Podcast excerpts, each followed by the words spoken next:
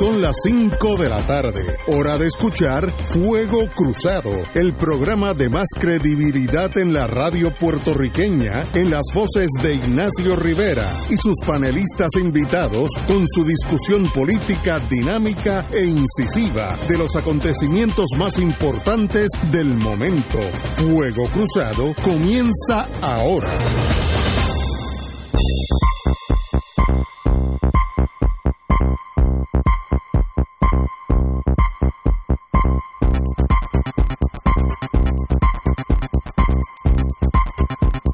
Tardes amigos y amigas de Fuego Cruzado. Hoy es martes, que es martes 25 de febrero, así que tenemos febrero ya contra la, la, la soga, eh, tratando de agarrarse del adversario, pero de verdad que ya febrero está casi al otro lado. Le van a contar los 10 minutos ya mismo. Hoy tenemos, como todos los martes, el compañero Alejandro Torres Rivera con nosotros, el profesor Torres Rivera, un privilegio, compañero. Buenas tardes para ti, Ignacio. Buenas tardes para el nuevo compañero que se integra a las filas. Y buenas tardes a todo el público que nos escucha, que es la parte más importante de este El programa. compañero Adolfo Kranz estuvo con nosotros hace tres años, con Fuego Cruzado, unos cuantos años. eh, tuvimos unos buenos años, luego pues el destino nos separó un momento, pero el destino vuelve y nos une. Así que bueno que estés aquí, Adolfo, un pri- privilegio que estés con nosotros. Las aguas se nivelan y Sí, la vida. privilegio personal, por favor, recuerden que el dinero escobar del capital no tiene patria y las corporaciones no tienen corazón. Eso lo dijiste hace 13 años, así que eso no ha cambiado aparentemente.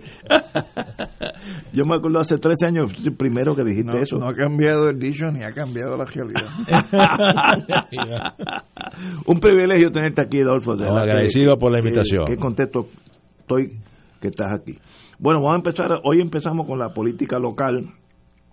Eh, la señora gobernadora Wanda Vázquez declina debatir contra Pierluisi. Yo creo que eso es un error, pero vamos a dar la noticia primero. Tras una alianza de medios que realizarán debates entre los aspirantes políticos de los próximos eh, comicios generales, se informó que la gobernadora Wanda Vázquez declinó debatir contra su contrincante en la carrera por la candidatura a la gobernación del PNP, con Pedro Pierluisi. Según detalló Guapa Televisión, ese medio, en unión a Noti1 y al periódico El Vocero, lanzaron una propuesta al equipo de trabajo de la gobernadora para que el proyecto mes de marzo, el próximo mes de marzo, realizara un debate frente a Pierluisi. El ex- excomisionado aceptó Pierluisi. Sin embargo, el director de campaña de Vázquez, Jorge Dávila, comunicó la decisión de no participar en ningún debate antes de las primarias del 7 de junio. De junio. Pues ahí lo tenemos. Yo creo que es un error de la mi, mi posición muy personal. Es un error de la señora gobernadora porque se la pone en la defensiva y en la defensiva nadie gana la guerra grande. Tú- usted tiene que ir al frente con la bayoneta calada, do or die, gane o pierda, pero para adelante. Esa cosa ya deja saber por. La pregunta es, ¿y por qué ella no quiere debatir con Pedro Pierluisi antes o después de las primarias? La misma cosa, antes o después. Si uno es inteligente, es inteligente y ella lo es. ¿O es que ella cree que no está a nivel de Pedro Pierluisi, que es lo que es lo que uno sospecha también, ¿no? No, no, no, no estoy diciendo que eso fue lo que pasó por su mente, pero el hecho es que ella no quiere debatir con el amigo Pedro Pierluisi y yo creo que es un error de táctico de parte de ella. Don Alejandro. Mira, yo pienso que en política uno no rehuye nunca debates ni rehuye escenarios donde uno pueda confrontar las posiciones de uno si uno las entiende correctas con el que es adversario. Entonces, en ese sentido, alguien que se plantea tirarse a ruedo para tratar de, a través de un proceso de primaria, tener el visto bueno de la mayor parte de este país para que revalide la posición que ella está ocupando hoy, que no es una posición de candidato electo, sino eh, por default. Pues yo creo que el que asuma ese tipo de postura le sigue sumando elementos a que es una candidatura de agua este y creo que realmente debería plantearse si lo que está haciendo es correcto o no, porque incluso el candidato que tendría como posición adversa en un debate, pues tampoco es un candidato que uno pueda pensar que es el último chichajón de Bayamón en materia de debate, porque uno lo ha visto debatir. No es Gandhi, no es Gandhi. Ah, entonces, en ese sentido, pues me parece que lo que debería asumir ella es la actitud de sí aceptar el reto, levantar el guante si es que se lo tiraron al piso, o sencillamente decidir cruzar su Rubicón a la primera oportunidad y enfrentar al candidato con el que ella pretende eh, establecer un predominio en ese proceso de primaria. Así que coincido contigo de que no tiene sentido el estar rehuyendo debates en esta etapa. Y compañero Adolfo Clan, usted que le gusta averiguar el porqué de las cosas, bueno, ¿qué hubo en esa maquinaria que dijo no debatas con Pierluisi? Lo que hemos estado dentro del, del huracán de una campaña. Usted estuvo adentro varias Sabemos que los candidatos al principio son presas absolutas del grupo que los rodea y los dirige y los, orienta.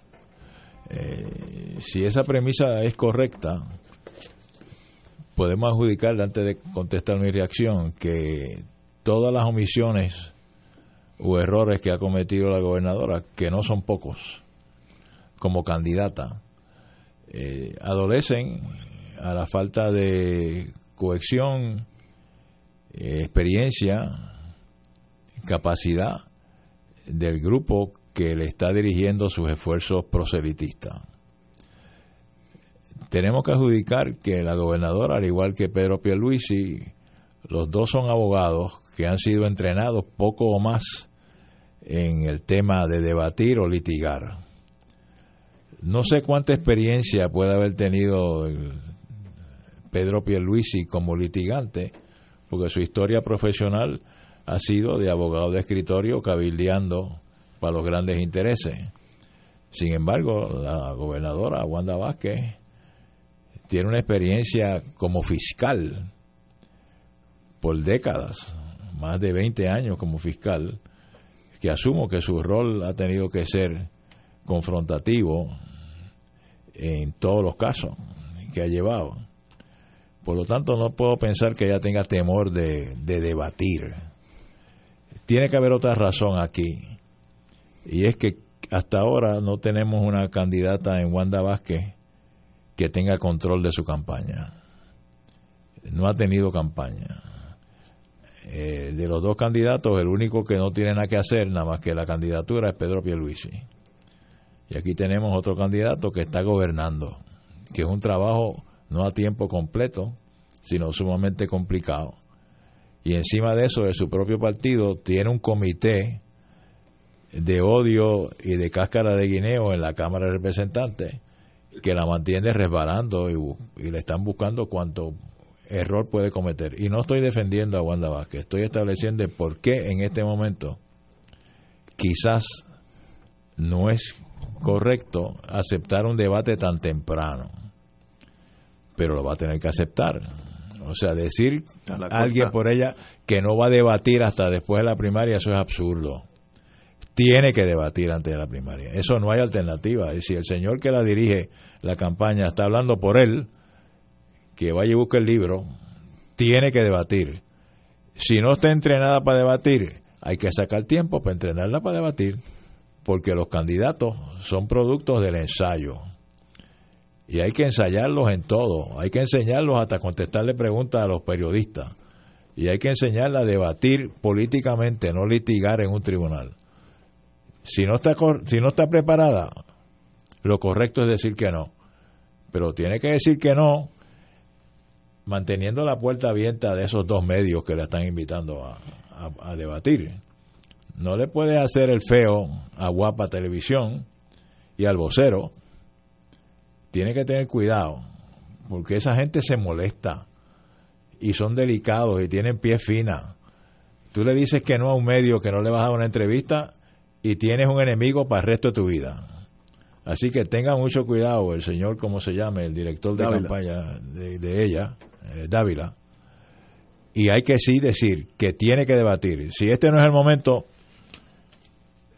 tiene que decidir su equipo cuándo va a ser el momento. Pero decir que no voy a debatir hasta después de la primaria es un error garrafal. Lo, lo que tú acabas de decir, que ella aparentemente no tiene un equipo ya cementado en, en, la elección, en ese mundo partidista tan complejo que es. Yo creo que ella también cometió un error, tal vez por falta de guía, cuando estando aquí los senadores, los representantes de demócratas, los congresistas, eh, Alejandra, Alexandria Ocasio, Caroline Maloney, Nidia Velázquez y Steny Hoyer, que es bien importante este último, ella no quiso verlo porque aparentemente ella está ligada al Partido Republicano y eso pues tal vez sea un pecado eh, un pecado felony, como se dice en, eh, un pecado mayor, ¿no? ¿Cómo se llama esa cosa? Pecado mortal. Mortal. Ya yo estaba por ahí, me estaba acercando. Ya, tiene que hablar, sí. sí, Canónicamente. pues yo creo que ella está cometiendo errores básicos. Miren, si el si esos cuatro personas van al estado de West Virginia, el senador saca una tarde y está con ellos, toman un té, hacen chistecitos y más nada. Eh, lo mínimo que hacen es eso. Y yo creo que ese rechazo a verlo, porque ella estaba muy ocupada, tenía que ir a, una cena con un desarrollista que vive en Dorado. Yo me el nombre Estuve, algo estuve. Eh, son cosas absurdas. Si usted está en esa liga, usted está en esa liga. Y si no, como decía Harry Truman, if you can't take the heat, get out of the kitchen. Pero mira, eh, da la oportunidad a todos los políticos. Tienen suficiente tiempo para dañarse. pero esto no ha empezado por eso. pero, el, detalle es que yo coincido en que tú para participar en un debate, tú necesitas preparación. Seguro. Incluso yo en la experiencia que tuve en la cuando corrí para lo único que he corrido, que fue para la presidencia del colegio, yo tuve, yo tuve que prepararme para debate. Claro. Y hay áreas que uno domina y uno busca a las personas que tienen el conocimiento, uno hace los ensayos eh, preparatorios para un debate y, ciertamente tú defines en el tiempo cuándo lo vas a asumir. Lo que tú no puedes es decir, me niego a debatir con fulano de tal, porque realmente es cierto, te colocas a la defensiva, pero más aún no proyectas el liderato que tú pretendes proyectar eh, a la hora de tu competir para una posición electiva. Entonces, en ese sentido, pues me parece que sí, que es un error eh, y que es un error que tampoco se puede desvincular de otra serie de tropiezos que ha venido teniendo ella eh, como gobernadora, que ha estado sujeto al escrutinio del país en las cosas que han estado ocurriendo. Y eh, contrario a lo que tú señalas, da la impresión de que ella sí está articulando su equipo de dirección, porque tiene a Jorge Dávila, que fue secretario eh, del PNP, eh, tiene a Carlos Guzmán como tesorero, tiene a Raúl Márquez en términos de plataforma, tiene a Rosemary Borges como directora electoral, es decir, que ha ido configurando un equipo de trabajo ahora pero el que lo tenga ahora o que todavía no esté lo suficientemente engranado no debe ser el elemento que diga rechazo a un debate. definitivamente, pero eso es sencillamente trabajar el camino hacia el debate. Pero el director de campaña es el responsable. Y él es que es la voz del candidato. Y decir el director de campaña que no va a debatir hasta después de la primaria es un error táctico que lo puedes corregir, porque esa es la gran ventaja de la política.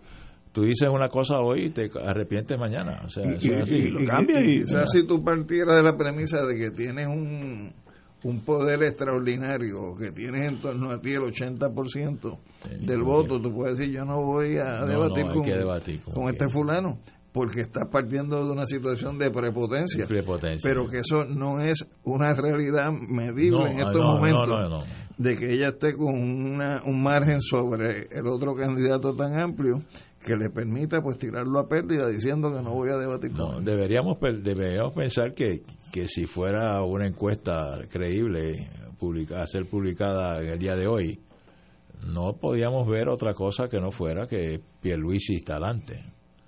Pero, como comentábamos fuera del aire, en la política el que está adelante tiene una sola cosa que hacer, es bajar.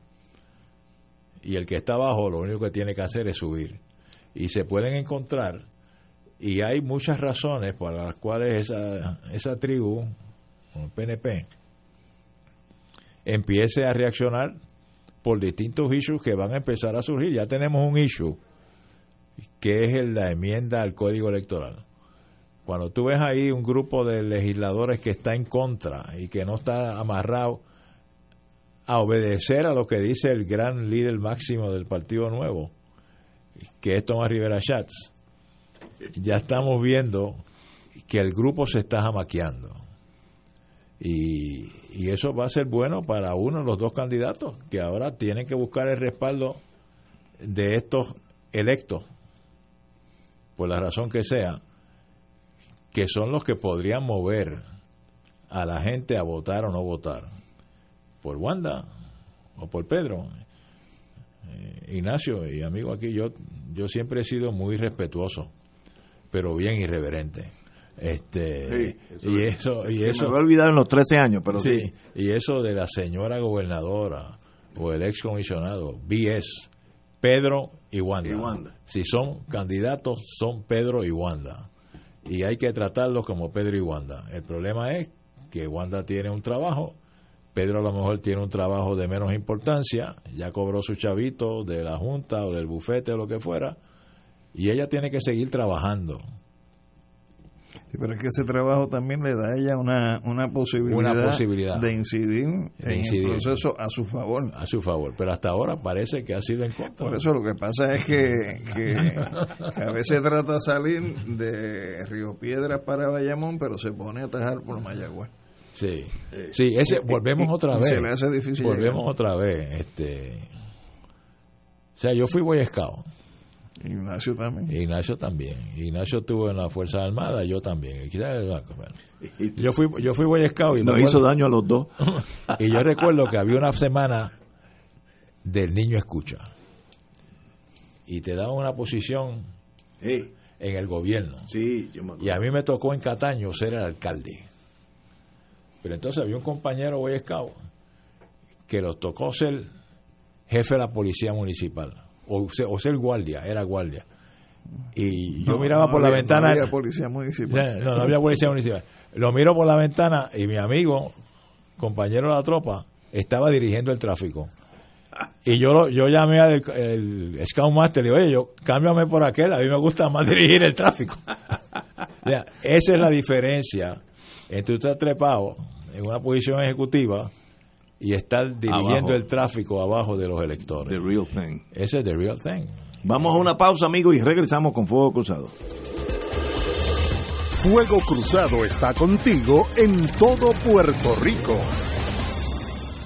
La Academia Nuestra Señora de la Providencia anuncia casa abierta este sábado 29 de febrero de 9 de la mañana a 12 del mediodía. Amplias instalaciones físicas, comedor escolar gratuito, título 1, moderno salón de computadoras y enseñanza de valores, entre otros. Con nuestro lema de acoger, educar y evangelizar para amar y servir. Preparamos a nuestros estudiantes para que sean capaces de crecer espiritual e intelectualmente y así contribuir a la actividad social, científica y cultural de nuestro país. Visítanos en nuestra casa abierta este sábado 29 de febrero desde las 9 de la mañana y conoce nuestros ofrecimientos. Academia Nuestra Señora de la Providencia, 60 años al servicio de la educación católica. Llámanos 787-767-6552. Las farmacias de la comunidad han estado siempre presentes en todo momento, atendiendo tus necesidades de salud para lograr un mayor bienestar. En tu farmacia te conocen, te ayudan y te brindan el mejor servicio a ti y a los tuyos siempre. Visita tu farmacia de comunidad más cercana y apoya lo nuestro. Tu farmacia de comunidad, tu salud, nuestra prioridad. Mensaje de la Asociación de Farmacias de la Comunidad. Todos los miércoles a las 4 y 30 de la tarde no se pueden perder el programa Tu Conciencia Económica PR, un programa de análisis de noticias de la economía local e internacional para que tomes tus decisiones financieras con conciencia con el experto Roberto Berríos. Todos los miércoles a las 4 y 30 pm por Radio Paz 810 AM y por Radio Paz 810.com. Tu Conciencia Económica PR, proveyendo tranquilidad, transfiriendo tu riesgo. La Parroquia del Espíritu Santo de Levittown llevará a cabo un retiro de cuaresma el sábado 7 de marzo con la participación de los predicadores Padre Tony Ramos, Padre Rafael García Molina, Hermana Simona Rosario y Fray Ramón Monchi Negrón. Habrá misa con oración de sanación. Retiro de cuaresma, sábado 7 de marzo, 10 de la mañana. Parroquia del Espíritu Santo en Levittown. Información y boletos al 787-784-4805 y 616-8532. Y ahora continúa Fuego Cruzado.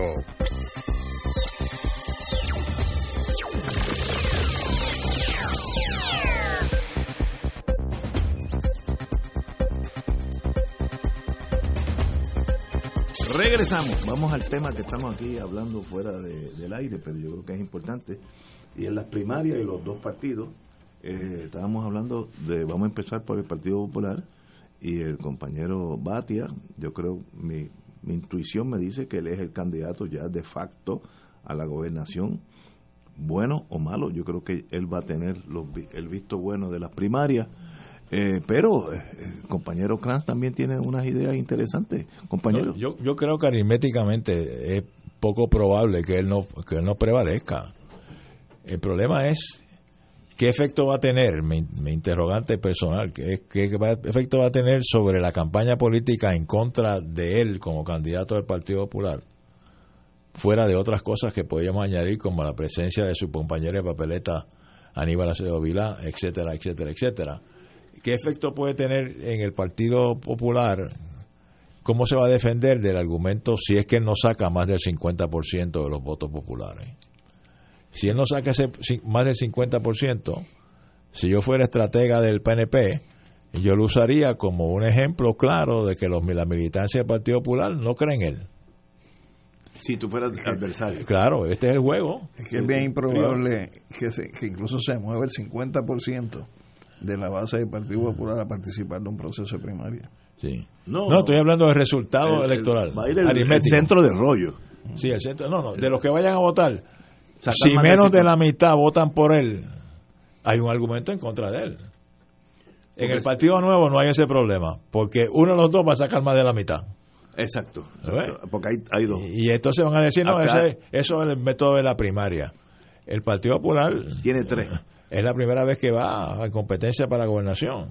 Camellulín, eh, Charlie Delgado. Charlie Delgado y Bati. Sí. Y comentábamos aquí, fuera del aire, qué pasa si los amigos de Victoria Ciudadana, que no tienen primaria, le dejan libertad a sus seguidores que vayan y voten en la primaria del Partido Popular. Que no debieran, pero siempre ¿Por qué uno. no? No, no, yo. ¿Por qué no? Si, al- si- si alguien me ve algún día en alguna primaria que no sea el partido al cual yo pertenezco, está alucinando. Ah, no. Jamás yo haría eso. Jamás. En mi vida eso no existe. No, no, no, pero tú estás como el cromañón, tú estás atrás. Eh, el nuevo la El nueva-. La nueva, la nueva vida de la democracia es que, o- con- mira, República Dominicana no nos debe dar ejemplo a nosotros. Y en República Dominicana tú votas por cualquier primaria que tú quieras. Puedes votar en, en todas. Porque tú puedes tener derecho a ver quién va a ser el contrincante del partido que tú quieres. ¿verdad? Pero tú no elegirías el peor candidato del... del, del- Bueno, algunos pensarían en eso. Mira, yo fui a votar a la primaria PNP. no me digas eso. Sí, señor. Yo fui a votar a la primera Me da- PNP y voté por Pierluisi. Porque yo creía que Rosselló iba a ser un desastre.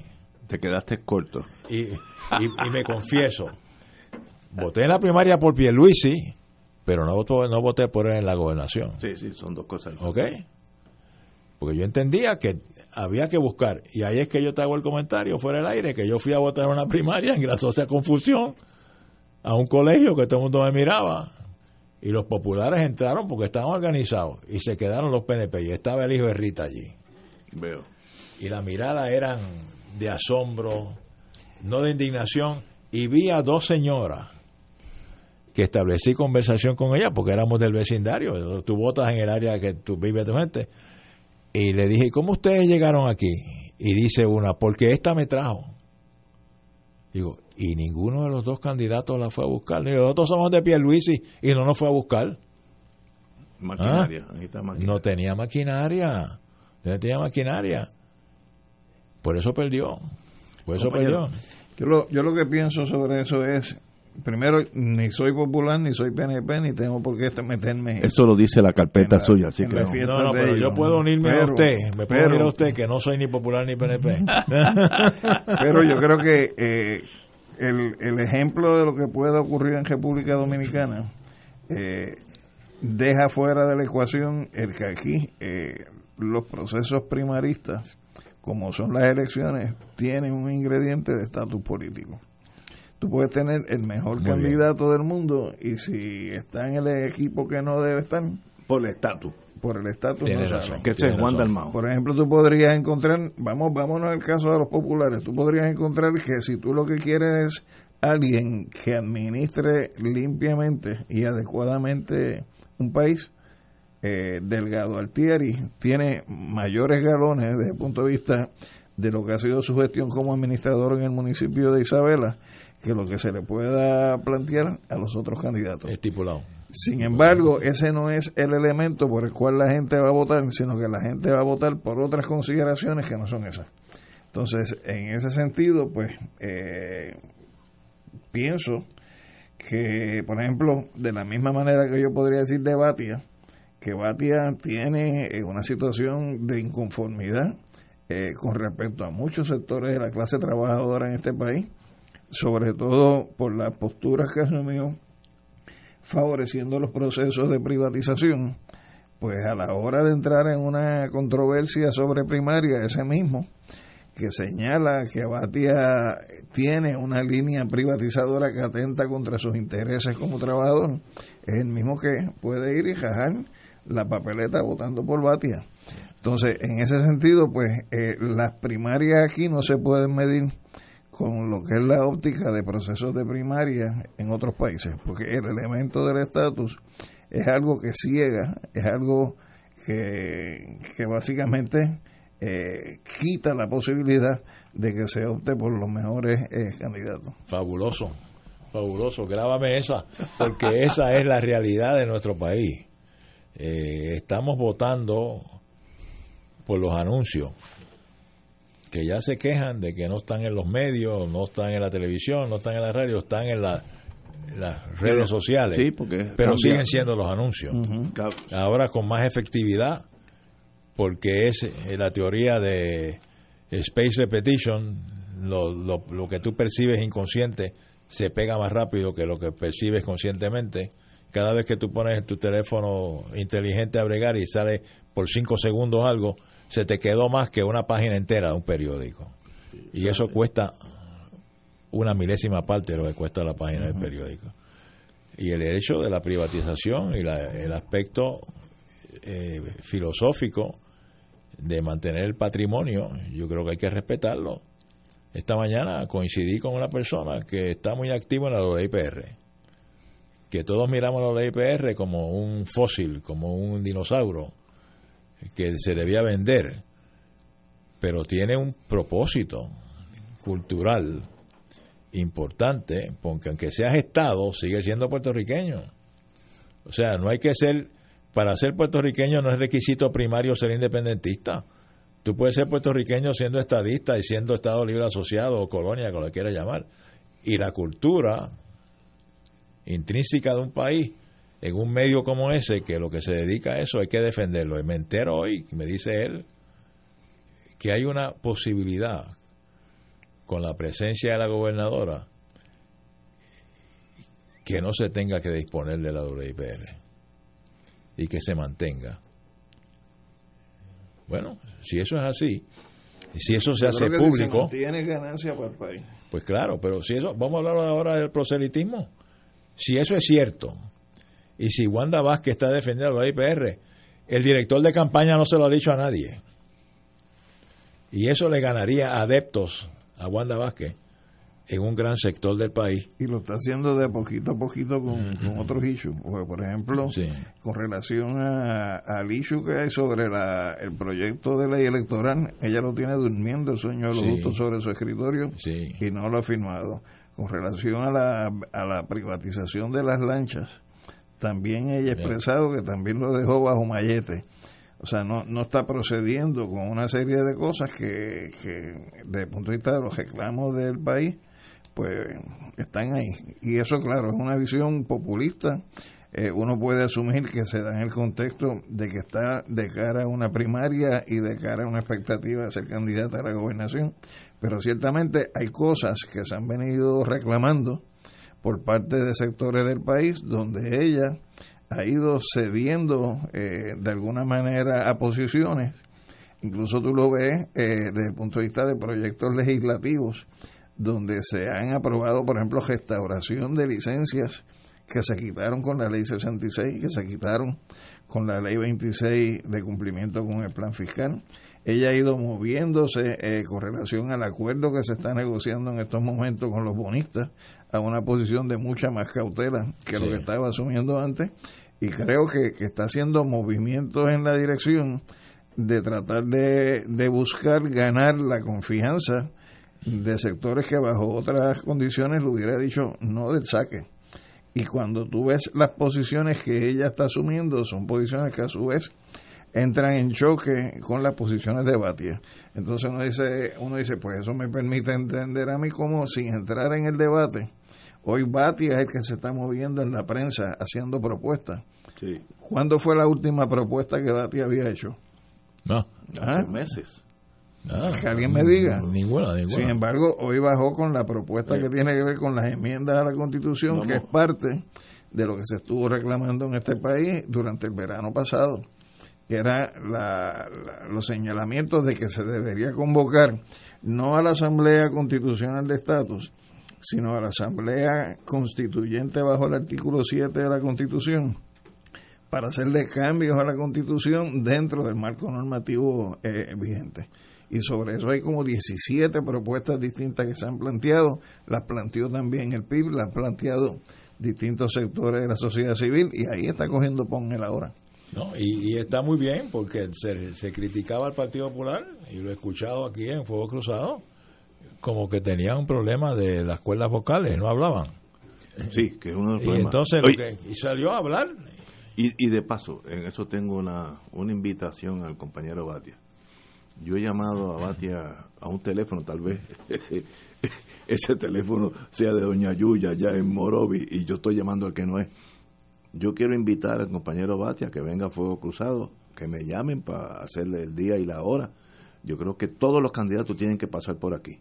Mañana viene el doctor Vázquez, De, César Vázquez, de de, Dignidad. de. Con mucho gusto lo tendremos de 6 a 7. Excelente. Todo el mundo pero que más se, difícil se me ha ido se me ha hecho contactar a Diego Batia que hay un silencio pues mire como él estuvo aquí en Fuego Cruzado uno de los muchachos de Fuego Cruzado cuando él me llame ahí hacemos los planes así tiene que una obligación de venir aquí si no, su, está, su alma mater alma mater. sí el alma mater. vamos a una pausa amigos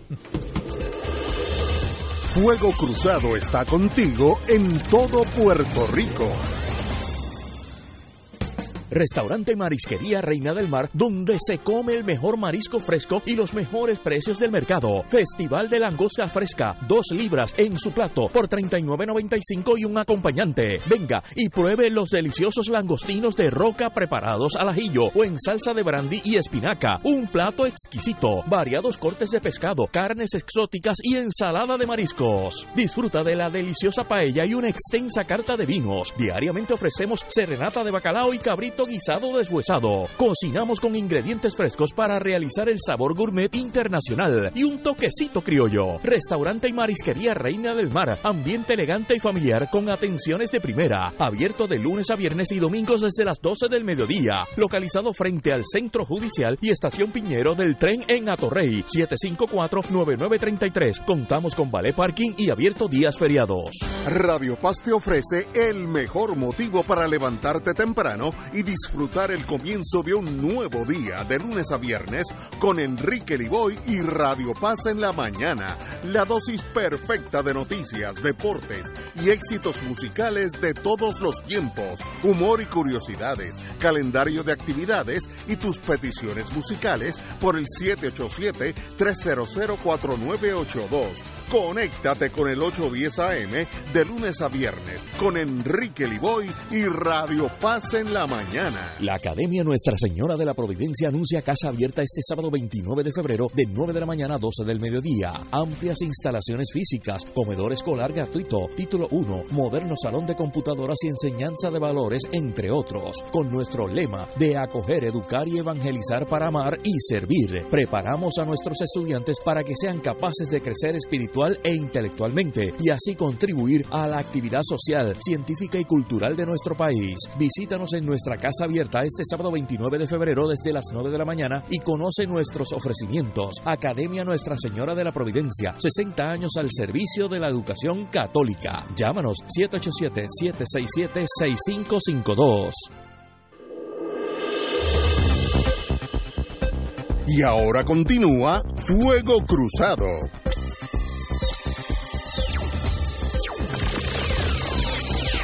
Regresamos, amigos y amigas, a Fuego Como estamos hablando del compañero y ex miembro de Fuego Cruzado, Eduardo Batia, con, el cual estuvimos unos añitos. Excelente compañero, venía preparado, tenía un, un, un sistema de dialogar con uno muy, muy positivo. Así que mi recuerdo del compañero aquí en Fuego Cruzado fue de excelencia. Oye, Eduardo Batia, eh, para mí es una pieza importante que por culpa de él es que yo entro a Fuego Cruzado. Exacto, así que yo no sé si eso es positivo o negativo para ti. yo no sé si lo debo recriminar, ¿verdad? Pero... bajo la premisa de que la democracia en la isla está enferma y tiene que ser sanada, el precandidato Eduardo Batia presentó una serie de propuestas dirigidas a aumentar la participación de los ciudadanos en la toma de decisiones del gobierno. Eso es excelente, ese es el Día de las Madres, así que hasta ahí nadie puede estar en contra.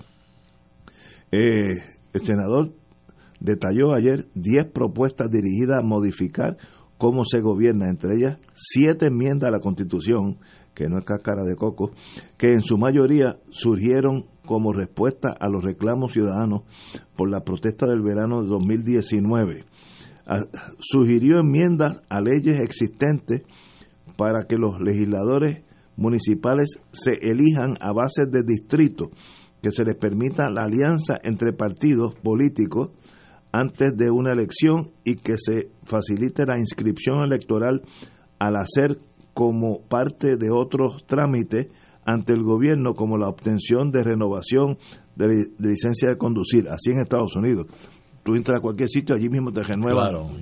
Cualquier sitio. Aquí es un pugilato ser inscrito. Eh, cambios a la, a la constitución nuestra, separar la elección de legisladores de la elección del gobernador. Yo creo que es excelente. Debe ser a mitad del cuatrenio. Que uno elija esto por sus méritos y no se vayan en el marullo de la gobernación, como pasa siempre viabilizar una segunda vuelta electoral cuando ningún candidato obtenga más del 50%. Ahí yo tengo mi reserva. Si uno es el partido mayoritario, eso puede ser negativo. Consult, lo voy a decir ahorita. Consultar a los ciudadanos sobre aumentos en impuestos o la solicitud de préstamos emisiones de bonos, emisiones de bonos, también controversial. En torno al 50%, si uno es el partido mayoritario, en este caso el PNP, y yo gano con 47, que eso es posible que pase ahora, yo a mí no me gustaría que haya una segunda ronda y entonces todos los otros partidos se van a unir al Partido Popular y van a sacar más del 47. Pero sigue pensando en el estatus. Sí, sí, sí, ok. Pero eso va a pasar. Por, eso los, los americanos dicen, ellos les gusta el sistema winner takes all. El que gane, aunque sea por un voto, se lleva todo para su casa ese sistema, si tú eres mayoría, te conviene. Esa segunda ronda no le conviene al que saca más votos, porque si tú ganas con un 46 y ganaste todo, ah, si se unen los otros, tú pierdes. Así Correcto, tienes un punto. Sí, ¿sabes? Si tú eres el mayor, mayoritario, yo no, a mí no me gusta eso. Estoy pensando como político, no lo que debiera ser el mundo, ¿no? El mundo es otra cosa. Pero, pero, en los países que tienen sistemas parlamentarios, esa es la comida de todos los días. y no, se, le, no se le ha caído el cielo encima. bueno, pero nosotros tenemos un sistema enquilosado que, estadounidense, vamos a ponerlo así. Sí, que el sistema estadounidense es el más absurdo tampoco. Tú no votas por el presidente, tú votas por un correo, un colegio de es, es, un, sistema que dice que tiene separación de poderes y quien preside el Senado realmente es el vicepresidente, que es de la Cámara Ejecutiva. Seguro. Y ese sistema de estar de colegios electorales, eso, corresponde un anacronismo. A, ya ha tratado de cambiarse, pero eso es otro tema para otra ocasión. Pero aquí las propuestas, Eduardo, lo interesante es que hizo propuestas, que jamaqueó el palo. Ya, está en la calle. Que ya está haciendo ofertas, ya está su grupo pensando. Todas son de naturaleza procesal, pero esos procesos no resuelven el problema real de Puerto Rico eh, de inmediato. Y las elecciones son para tratar de buscarle una, una oferta al elector de qué tú me vas a a resolver mañana, no ahora, con una enmienda constitucional o una constituyente, como quieran llamar, que se tomaría tiempo, que tiene razón, pero, Eduardo, hay, que, hay que mascar chicle y caminar a la vez. Por eso, y, y, el detalle es que en la medida, por ejemplo, en la medida en que tú establezcas la Asamblea Constitucional de Estatus, tú estableces un carril distinto donde se va a estar discutiendo lo que nos divide. Muy bien. Por lo tanto, liberas del debate quiénes nos deben administrar, cuál es la capacidad para administrar el, país. Entonces, en ese sentido, las elecciones no tienen rango plebiscitario, porque lo que se está buscando es quién hace mejor la función de administrar la cosa pública. ¿Por qué? Porque en el carril de la Asamblea Constitucional de Estatus es que vamos a estar debatiendo lo que nos divide.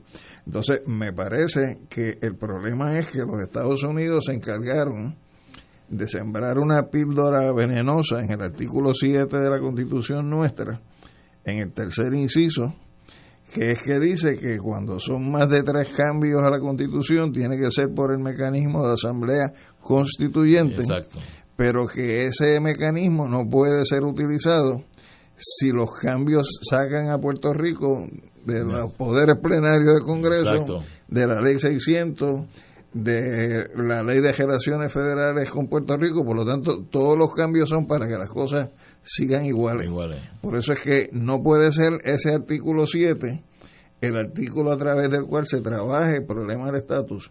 Para el problema del estatus hay que buscar otro tipo de opción, pero sí es un artículo que puede llevarnos a nosotros a un proceso constituyente donde se cambien o se añadan una serie de cosas que es necesaria eh, para actualizar nuestro modelo de gobernanza. Y entre ellas las que menciona Eduardo, tú podrías incluir también que se podría discutir el tema de la unicameralidad. Tú podrías señalar que se puede también incluir el fortalecimiento del principio de separación entre Iglesia y el Estado, elevar a rango constitucional el principio de mérito, el reestructurar la forma como se escogen las legislaturas municipales, que aquí el alcalde las escoge de dedo y quien el alcalde diga son la gente que va con ellos y no hay representación ni comunitaria ni territorial. Es decir, se pueden hacer una serie de cosas que actualizarían un modelo de gobernanza en el caso nuestro y que, y que podrían sumarse a esa que está proponiendo Batia eh, cuando señala que se enmiende la constitución. Así que yo creo que lo que él está es recogiendo cosas que se vienen planteando en el país desde más o menos agosto del año pasado, después de lo, del verano, ¿no?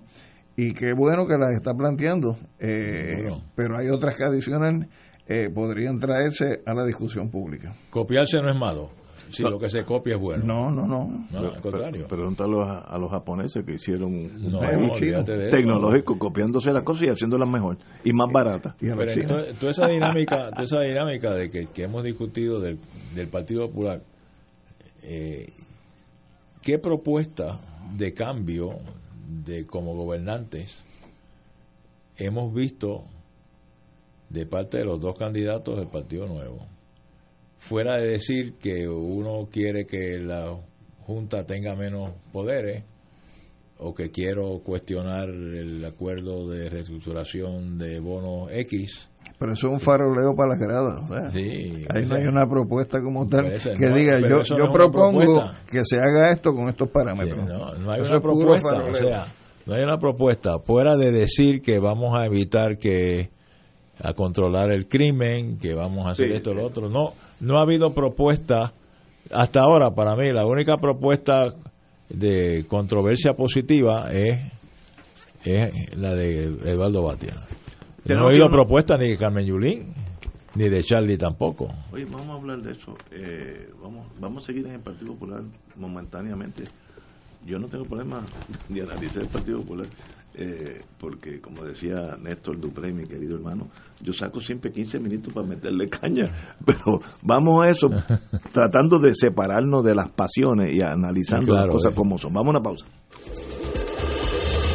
Fuego Cruzado está contigo en todo Puerto Rico.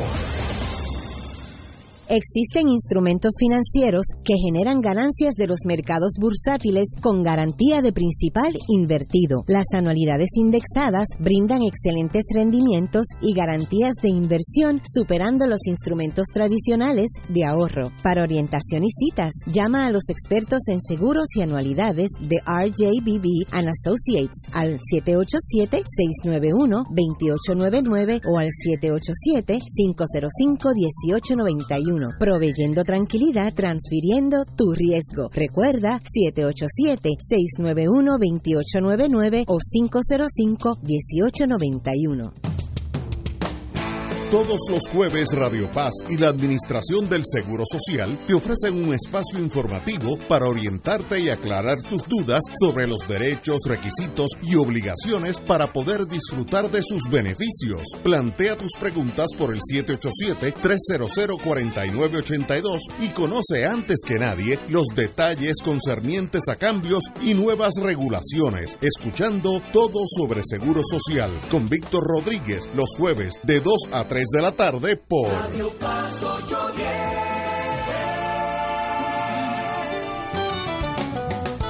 Escucha los sábados a las 5 de la tarde para servirte un programa del Colegio de Profesionales del Trabajo Social de Puerto Rico con los temas de interés a la comunidad. Recuerda, los sábados a las 5 de la tarde para servirte por Radio Paz 810. AESA, la pequeña gigante, te invita a sintonizar su espacio radial AESA Informa todos los jueves a las 4 y 30 pm. Se estará ofreciendo información relevante a los pensionados y jubilados de Puerto Rico. Te esperamos a esa Imparable, auspiciado por MMM Alianza.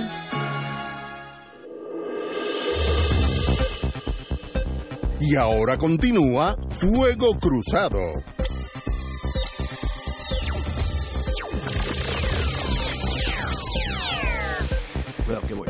Regresamos, amigos y amigas. Estamos hablando ahora del Partido Popular. Mi tesis es que después de Sánchez Valle y de Promesa. Y de Franklin. Y de Franklin. Terminaron la ley de quiebra aquí. Ah, bueno, sí, sí, sí. Pero que eso yo, lo meto dentro de la, del bolsillo de Promesa. Puerto, Puerto Rico, que por muchos años existió una cosa, por lo menos en la mente de todos nosotros, Estado libre asociado, dos naciones que han unido sus voluntades, tenemos moneda común, defensa común, toda aquella eh, poesía extraordinariamente inteligente de Muñoz Marín, un día murió. Y hoy no queda sino el territorio no incorporado, Dash, colonia en español, para que entendamos. Y mi pregunta no es que quede, siempre estuvo. siempre estado. Eh, y mi pregunta es, con esa realidad política de, Estados Unidos hacia nosotros, nosotros podemos pensar, podemos ser miembros de Flat Earth Society, podemos pensar que el mundo es plano, pero si miramos desde afuera, vemos que es redondito. Ese choque con la realidad, a los nuevos electores, la juventud divino tesoro, le apetece pertenecer a esa incertidumbre emocional o otra opción es separarse del mundo político, que yo creo que hay una gran masa humana en Puerto Rico que los tres partidos los han agotado y se salieron del mundo, o esa juventud o encuentran mayor emoción siendo independentistas, eh, como se llama? Eh, Victoria Ciudadana, eh, Dignidad o PNP. Entonces yo veo a, a, Lela en, como si fuera un boxeo en la defensiva y para tú ganar el boxeo en algún momento dado tú tienes que dar bien duro y eso no lo veo, lo veo un, partido que está defendiendo para no caerse y eso a la larga no existe un ganador que solamente se defienda y no ataque. Eh, tú que estás en otro mundo, otra visión, ¿qué, ¿qué, tú piensas de ese pensamiento? Yo estoy en otro mundo, estoy en el mundo que ha vivido su vida bajo el Estado Libre Asociado. Y los primeros años de mi vida lo viví antes de que fuera ELA, ¿verdad? De adolescente. Y creíamos que era una cosa final y firme. Y tú mencionas moneda común. Seguimos teniendo la moneda común. No tenemos una moneda. no, es común, es una. Y una eh, defensa. Y una... y una defensa la tenemos. y tenemos un acceso a los beneficios del imperio, como le llaman algunos, a través del tema de la ciudadanía americana. Ciudadanía que muy pocos han renunciado en Puerto Rico, muy pocos, muy pocos han renunciado. Que, no, le han permitido a los que quieren renunciar. Bueno, yo no, creo que habría muchos tampoco, pero, pero, a los que lo han intentado no, se lo han permitido. No se puede. Empezando por Juan Maribel, se les revocaron la renuncia. Eh, como abogado, al fin, yo tengo esa tara uno puede renunciar a, la ciudadanía americana si coge otra. Si yo quiero ser, mire, pero podría tener otra sin tener que renunciarla también. Sí, sí, pero tú puedes, yo, yo bregué con un caso aquí de un white, Whitehead, que era un muchacho irlandés americano y un día fue a Irlanda y consiguió la, ciudadanía y dijo yo quiero renunciar y eso es posible porque tú en ese momento pasas de americano a irlandés. lo, lo, que tú no puedes hacer, lo que intentó Mari Brás, es renunciar a, la ciudad americana y quedarte en Puerto Rico. No, no, el problema, Juan, se lo creó a los Estados Unidos. Sí, sí, sí. Porque al quedar como extranjero tenían que deportarlo a su país de origen. Que es Mayagüez. Y que es Mayagüez. Juan se lo jugó bien, que paz. No, él, se la jugó Pero en realidad, Puerto Rico es... ¿Lo que es?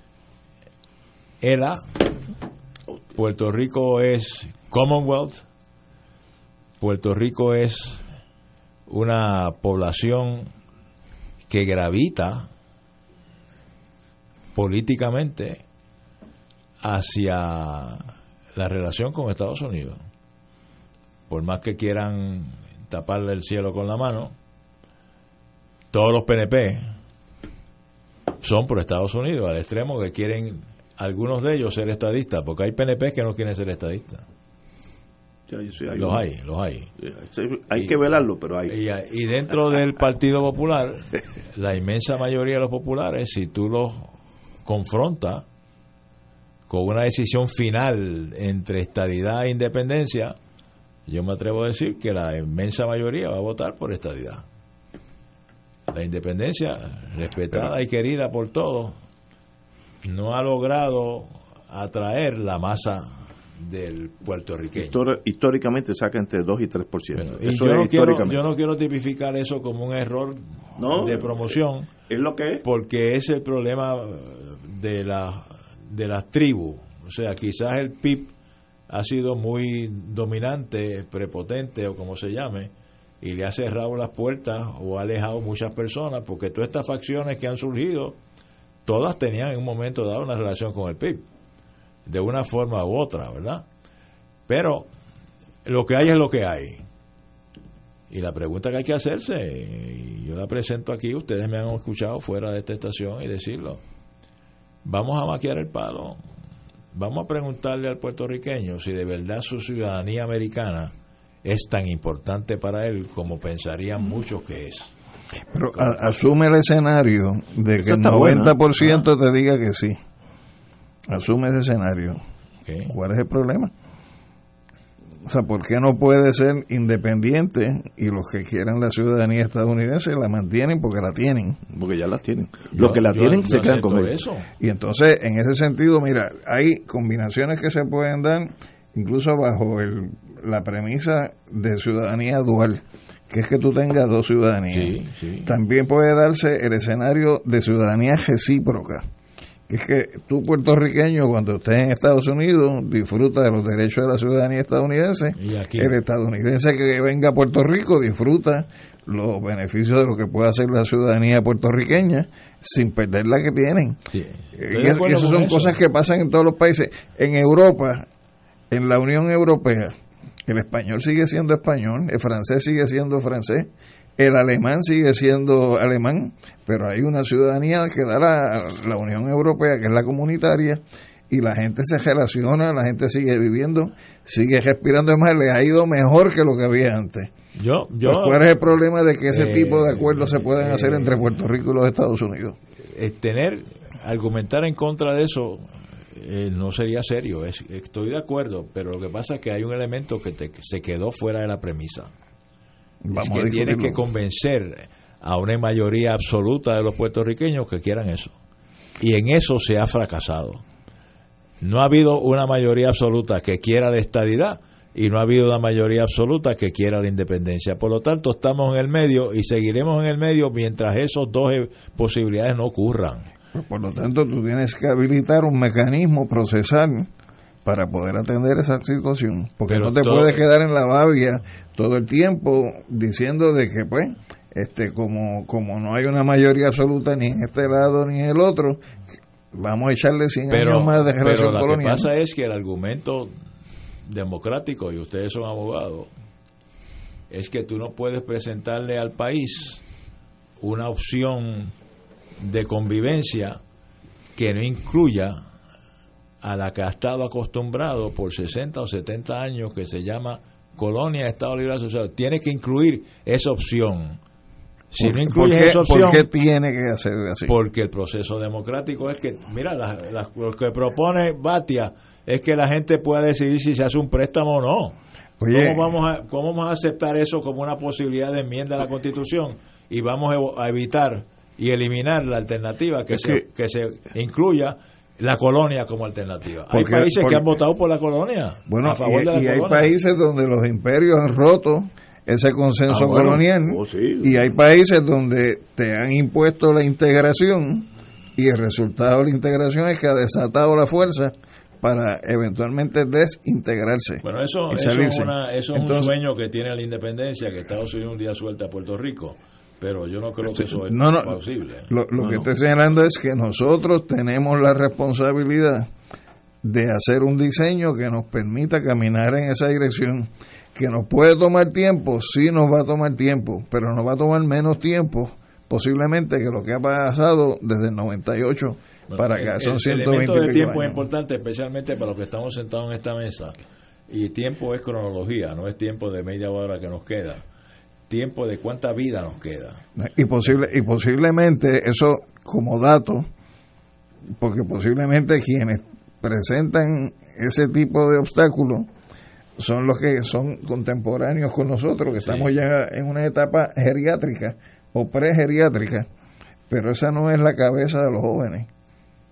La cabeza de los jóvenes puede ser distinta. Podría ser distinta. Y el decirte que puede ser distinta es que, que es, esos amarres emocionales que quizás se definen a partir de lo que tú señalas con el elemento de la ciudadanía o, de las cuestiones económicas y demás. generación eh, sufrió eso, Eso, no está en el radar de ellos. pero vamos, tenemos que ir a una pausa. Pero, tratar de definir categóricamente cómo piensa la demografía de X edad, Yo no hay que medirla científicamente. De la misma manera que tienes que medir científicamente cómo piensa esa juventud en el área metropolitana de San Juan o en los centros urbanos y, lo que es el resto de la isla. Entonces, en el resto de la isla me parece a mí, sin que sea con un método científico, que hay una tendencia mayor a que yo voto por el partido que votaba mi papá y votaba mi abuelo. Ese no es el escenario que tú te encuentras en, San Juan. Tenemos que ir a una pausa, regresamos con este tema que es muy interesante. Fuego Cruzado está contigo en todo Puerto Rico.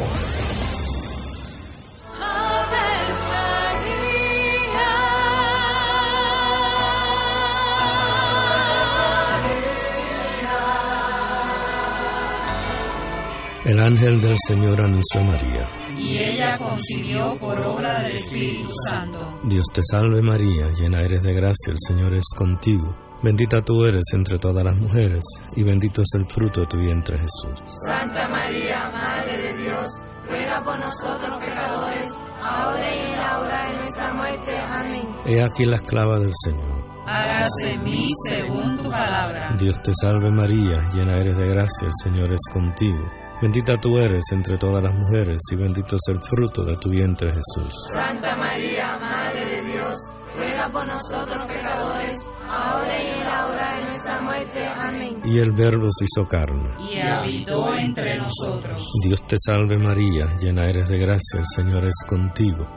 Bendita tú eres entre todas las mujeres, y bendito es el fruto de tu vientre Jesús. Santa María, Madre de Dios, ruega por nosotros pecadores, ahora y en la hora de nuestra muerte. Amén. Ruega por nosotros, Santa Madre de Dios. Para que seamos dignos de alcanzar las promesas de nuestro Señor Jesucristo. Oremos. Derrama, Señor, tu gracia sobre nosotros, que por el anuncio del ángel hemos conocido la encarnación de tu Hijo, para que lleguemos por su pasión y su cruz a la gloria de la resurrección, por Jesucristo nuestro Señor. Amén. Gloria al Padre, al Hijo y al Espíritu Santo. Como era un principio, ahora y siempre, por los siglos de los siglos. Amén. Un club rotario es casa de jóvenes y adultos, de hombres y mujeres, que comparten y viven los deseos de servir a los demás en un ambiente socialmente sano y productivo. Mensaje del Club Rotario de Río Piedras. Aquí la llama se enciende cada tarde a las 5 porque escuchas Radio Paz 810 AM, WKBM San Juan y retransmite en diferido WOROFM Corozal San Juan, la Casa de Fuego Cruzado, el programa de más credibilidad en la radio puertorriqueña.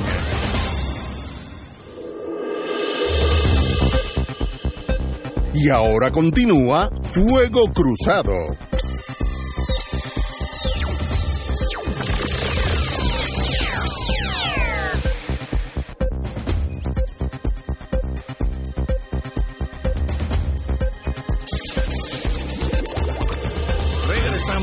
Amigas. Estábamos hablando, eh, antes de ir a la pausa, de qué cambios, si alguno, vendrán en las próximas elecciones. Bueno, lo obvio es que hay dos partidos nuevos, Victoria Ciudadana y eh, Dignidad, Proyecto de Dignidad, que de paso mañana estará aquí con nosotros el doctor César Vázquez a hablar para que ellos existen, qué es lo que están haciendo, etcétera, etcétera.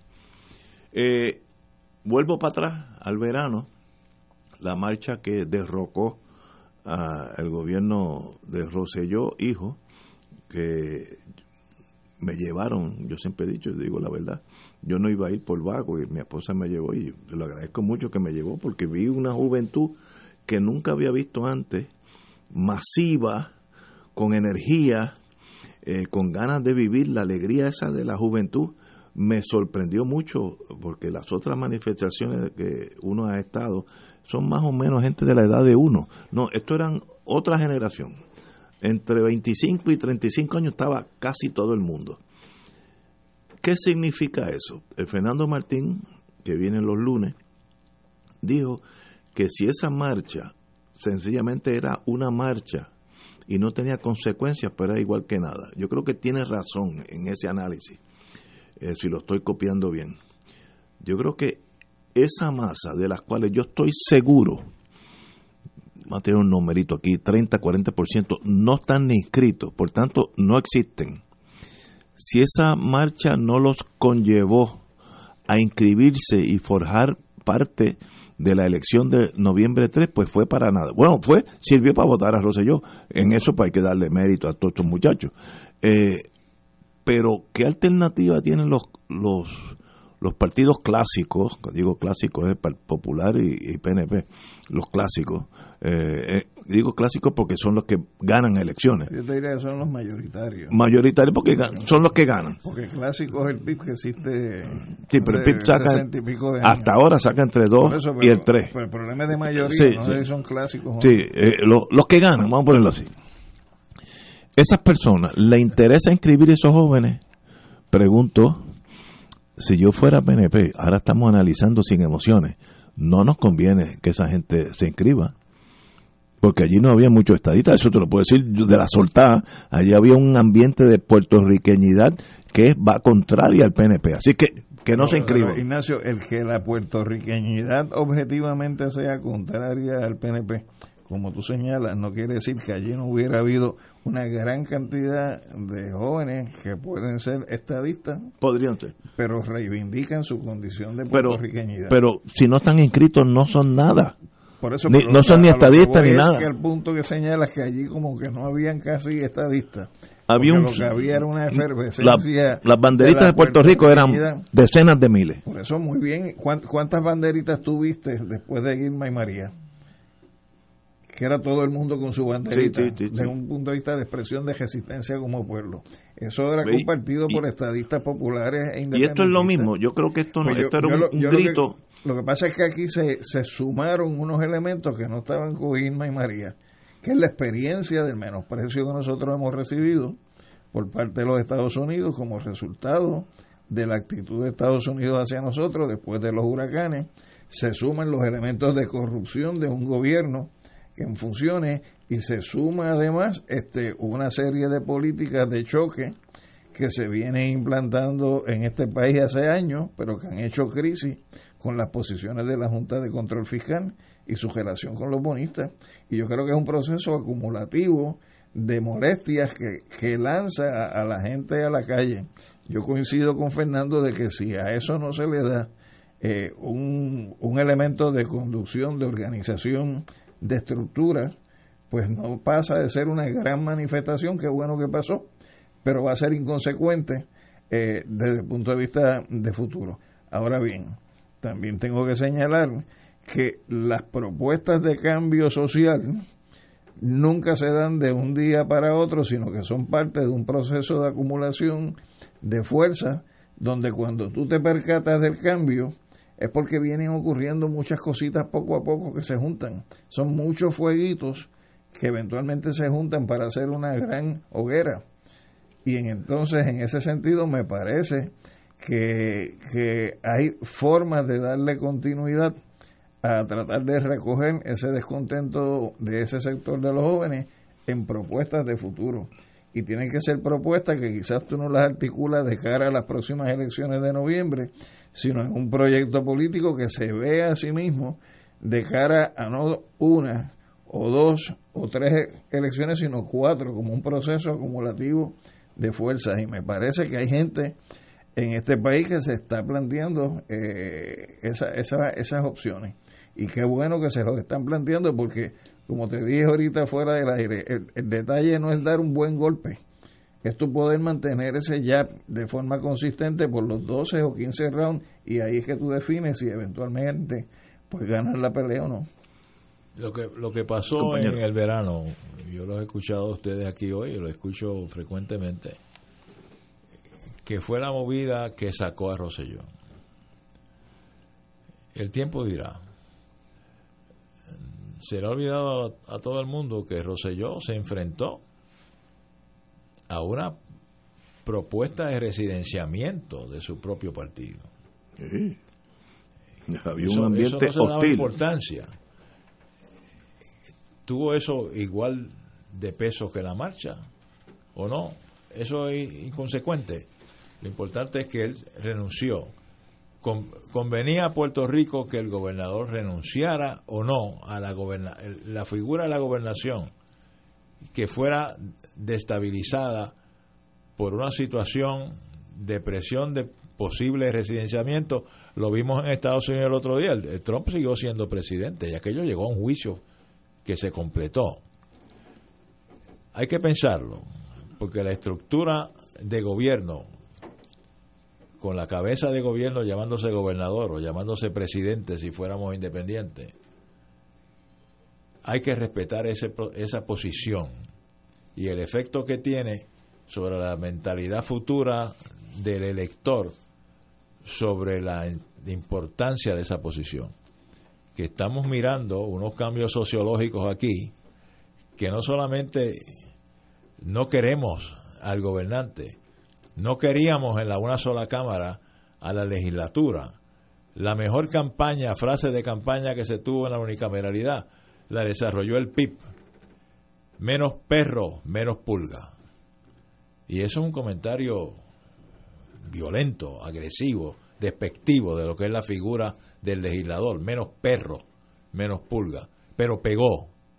Ese sentimiento contrario contra la estructura de gobierno, llámese legislatura o llámese ejecutivo, se manifestó en una en una masa de 700, 800 mil puertorriqueños que fueron acompañados de unos artistas, etcétera, motivados, y viene Roselló y se va.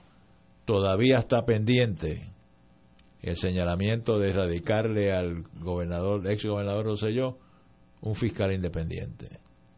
No sabremos hasta que se cierre todo el cuadro por qué se fue Roselló. Se fue porque tenía un delito en sus costillas. Se fue de verdad por la presión de la, de la manifestación. Se fue por el miedo a poder ser impugnado por su propio partido en un proceso de residenciamiento que nunca se ha visto en Puerto Rico. Pero el análisis final es lo que citamos a, al amigo que dice que no le ha dado seguimiento al rechazo. Lo expresa Eduardo Batia con unos cambios que puedan responder a esas inquietudes del país. Unos cambios que el país tenga poder para modificar el desastre que estamos viviendo ahora. Que estamos viviendo la llamada junta y el señalamiento de corrupción y nadie puede decir que no tiene razón. Pues, que, en, que somos un país con gobiernos corruptos o ineptos, o la suma de los dos. Ambas. Ambas la consigna era que se vaya Ricky y se lleve la Junta. Yo creo que se, Pero dejó la fallaron en una. Yo creo que se logró parte de la ecuación.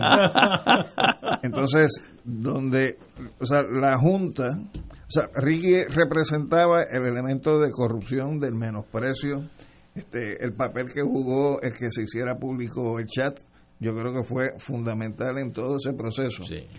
Eh, pero el problema es que la Junta lo que representa es la subordinación política de Puerto Rico a los Estados Unidos. Y claro que va a ser más difícil tener que bregar con eso. Por lo tanto, si ya tú conseguiste el objetivo de la renuncia del gobernador, que es un objetivo político que se planteó en este escenario, pues hay que seguir trabajando el otro. Y si el otro va a tomar más tiempo, pues que tome más tiempo, pero hay que seguir trabajando. El de la Junta. El de la Junta. ¿Y qué sucedió? Que le dieron más poder a la Junta. Sí, pero... pero más poder a la Junta porque eran los 1.800, mil millones los va a correr la Junta. Pero es que... Eh, eh, eh, Mientras más aprietan, a veces menos uno aguanta. Bueno. Sí, pero yo tengo mis dudas. Tienes un punto, pero... Sí, yo tengo mis dudas en torno a la Junta de Control Fiscal. Si ese ente, con lo controversial que ha sido no existiera el banco que le prestó 45 millones a Puerto Rico, banco de Wisconsin, me estoy inventando, radica una demanda de cobro de dinero ante el juez federal y embarga los fondos de Hacienda que sale este viernes. Y tiene razón, un caso más civil, porque la constitución nuestra dice que la deuda pública se paga primero que todo en Puerto Rico. Así que si tú vas con eso ante un juez federal, mire, la constitución, aquí está, blanco y 2 y 2 es 4. Y a mí me deben 65 millones y está ya está past due, ya, ya está por cobrarse. Eh, esta semana que viene no se le paga ni a los policías ni a las enfermeras, nada, nada. ¿Y qué va a pasar el día que eso pase? Pues una hecatombe social, una hecatombe. te digo que a veces mientras más aprieta... Ah, bueno, eh, tú quieres la confrontación final. Este, había un filósofo que decía que en muchas ocasiones la manera de resolverse una crisis es cuando se profundiza. de la misma manera que el que se está ahogando, a veces la única garantía que tiene para no morirse es tocar fondo porque cuando tocas tierra te impulsa entonces. Sí, o no, es que eso es otra, otra forma de examinar esto. Ahora. Entonces, ¿a, quién le conviene o a quién no le conviene que ese punto llegue? Yo creo que, que también eh, los gobiernos piensan, porque los gobiernos no son ignorantes. Pero.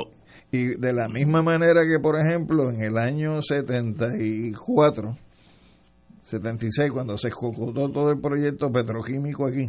Eh que, que, iba a lanzar a este país en una situación de extrema necesidad. ¿Qué fue lo que se hizo? Se amplió la oferta de los cupones de alimentos, porque los cupones de alimentos fueron un mecanismo de contención de crisis. Y fue un, fue un, momento donde las huelgas estaban a dos por chavo, donde tiraron la Guardia Nacional contra los bomberos, contra los trabajadores de la AMA, contra los trabajadores de acueducto, donde se empezaron a dar un nivel de confrontación social en el país que no se veía desde hacía mucho tiempo. ¿Y qué fue lo que hizo el gobierno? ampliar la oferta de trabajo en el sector público para recoger la gente que se quedó en la calle. Y segundo, meter eh, a todo dar el programa de los cupones de alimentos como mecanismo de contención de crisis. Vamos. La Junta de Control Fiscal, el que se haya planteado en estos momentos este proceso que se está llevando a cabo, es para eventualmente evitar una crisis mayor, pero también para garantizarle el cobro a los bonistas porque la Junta de Control Fiscal no deja de ser una agencia de cobro. Es, una agencia de cobro. Entonces, en ese sentido, no te van a llevar al punto que tú dices de que sencillamente van a venir y van a empezar a embargar los fondos del país porque saben las consecuencias que eso puede traer eh, en el país. Seguiría, vamos a una pausa y regresamos con el compañero Kranz. Fuego Cruzado está contigo en todo Puerto Rico. Las farmacias de la comunidad han estado siempre presentes en todo momento, atendiendo tus necesidades de salud para lograr un mayor bienestar. En tu farmacia te conocen, te ayudan y te brindan el mejor servicio a ti y a los tuyos siempre. Visita tu farmacia de comunidad más cercana y apoya lo nuestro. Tu farmacia de comunidad, tu salud, nuestra prioridad. Mensaje de la Asociación de Farmacias de la Comunidad. Todos los jueves Radio Paz y la Administración del Seguro Social te ofrecen un espacio informativo para orientarte y aclarar tus dudas sobre los derechos, requisitos y obligaciones para poder disfrutar de sus beneficios. Plantea tus preguntas por el 787-300-4982 y conoce antes que nadie los detalles concernientes a cambios y nuevas regulaciones, escuchando todo sobre Seguro Social con Víctor Rodríguez los jueves de 2 a 3 de la tarde por Radio Paz 810. No puedes perderte de martes a viernes de 9 a 10 de la mañana por Radio Paz 810 AM, tu programa favorito. De todo un poco con Manolo Almeida y su grupo. Salud, motivación, cultura, farándula y más. ¡Estamos vivos! Jueves de Infoempresas a las 4 de la tarde con entrevistas e información con nuestros emprendedores y empresarios. No te lo puedes perder. Jueves a las 4 de la tarde por aquí, por Radio Paz 810 AM y Radio Paz 810.com. Los espero. A mí me gusta mi pueblo. A mí me gusta mi gente.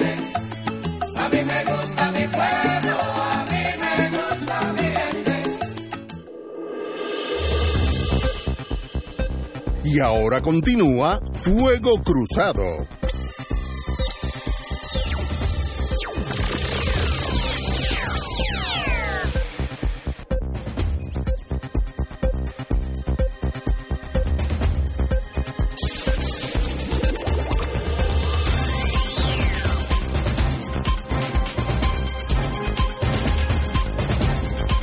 Regresamos amigos amigas Fuego Cruzado. Como estamos hablando de la economía y de promesa, etcétera, yo voy a un paso más atrás.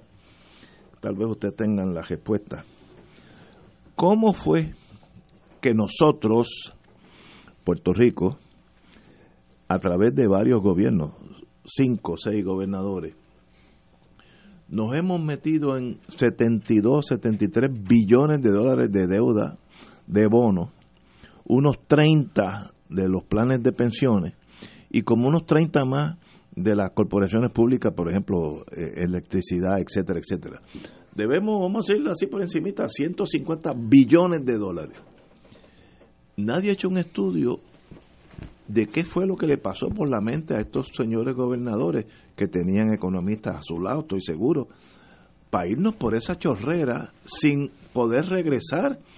Una vez que tú debes 150 billones de dólares, los vas a seguir debiendo. Y aunque pagues la mitad, son 75 billones que tampoco podemos pagarlo. Así que nosotros estamos en una situación de quiebra perpetua perpetua, no podemos salir, promesa estar ahí los próximos 50 años, porque ellos requieren cuatro años de un presupuesto balanceado para poder seguir, estarán aquí. Todos nosotros moriremos con promesa ahí. Definitivamente, promesa, Entonces, y- promesa hay una promesa, no se va a ir. No Pero, se va a ir. ¿cómo se puede adjudicar responsabilidad, aunque sea histórica? No estoy diciendo meter a nadie preso. No, ¿por qué no? ¿Por qué no? ¿Por qué no? Es que me da, como yo soy defensor, ¿Por me da pena no? bendito, gente tan buena. Oye, pero es negocio para ti. Aquí, aquí ha habido gente que... Hay que meter preso a varios. Que se han comportado de- como vulgares delincuentes en menosprecio de lo que pueda hacer la situación del gesto del país y más aún siguen creyendo que tienen in- inmunidad, no, impunidad. Bueno, eso El sí día que empiecen a meter los presos, se acaba el Pero pan de piquito. Es que inmunidad, impunidad lo tienen porque nadie habla de quiénes fueron los responsables. Nadie. Todo el mundo Rico. sabe, ese, es el secreto, ese no es el secreto mejor guardado. Pero, pero hay un... Hay, hay incluso dos en la Junta.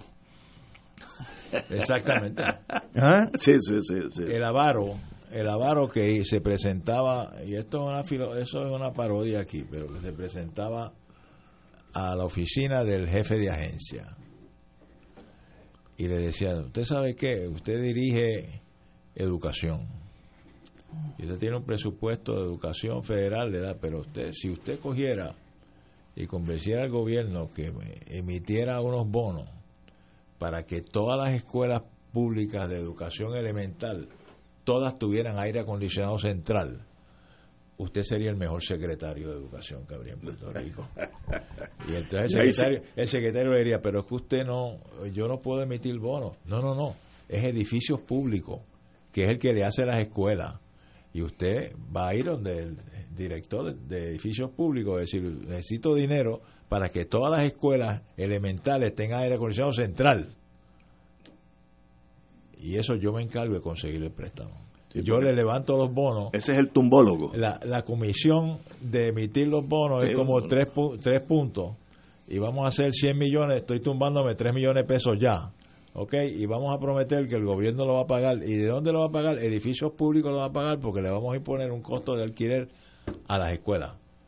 Del presupuesto suyo, usted va a poner un costo para pagar las escuelas. Ah, eso yo lo puedo hacer, porque con el Federal me va a aprobar. Por eso es que llegamos a 70 mil millones, porque vino alguien. Y el gobernador o la gobernadora en ese momento no sabía que eso era una chorrera impinada. No, porque le iba a ganar el voto. Sí, sí, pero- Porque en la campaña bueno, iba a decir, no, no, yo le he puesto aire acondicionado lo- a todas lo las saben, lo pero que me, pasa me es pueden que- nombrar rey, pero esto- voy a esto quebrar el país. que pasó, pero Ese es el un, mecanismo. un ejemplo, un ejemplo. Oye, es Conocemos que lo- es muchos amigos de la milla de oro, Ellos saben las consecuencias de sus actos, seguro. pero si para, para que lo puedan acusar, tú tienes un departamento de justicia que radicar las acusaciones. Y si el gobernante le dice, eso no me lo toque ni con una vara telescópica, pues ellos ¿Por saben que tú- no, lo van a, no los van a tocar. ¿Por qué ustedes creen que no se lleva a cabalidad con fuerza, con dinámicamente, una indeterminación a ver si la, hay parte de la deuda que es ilegal? Porque si fuera ilegal, hay alguien que cometió un delito. Pues eso se está pidiendo desde ¿Verdad? el día uno Desde con la auditoría de la deuda, con la Y eso auditoría hay que forense. hacerlo. La forma de parar el comportamiento irresponsable, por no decir delictivo, del gobierno es penalizando al que lo hizo mal.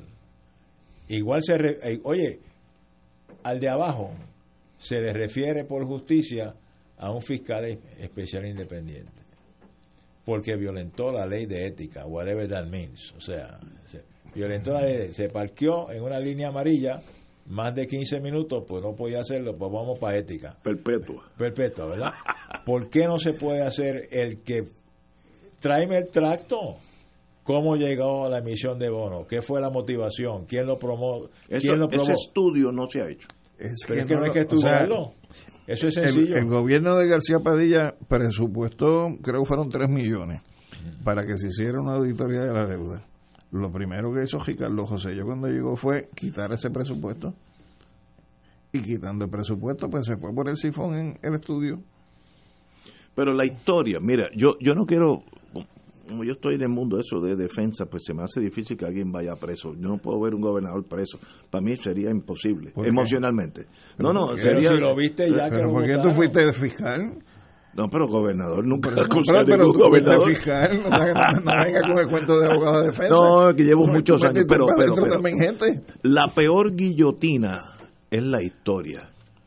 Si tú pasas a la historia, que se haya un estudio de un profesor, un economista, un historiador, miren, en los últimos 50 años, fulanito gastó 15 billones en nada, el otro se tumbó 7. ¿Sabes que por- cronológicamente tú, tú sepas quién fue el responsable?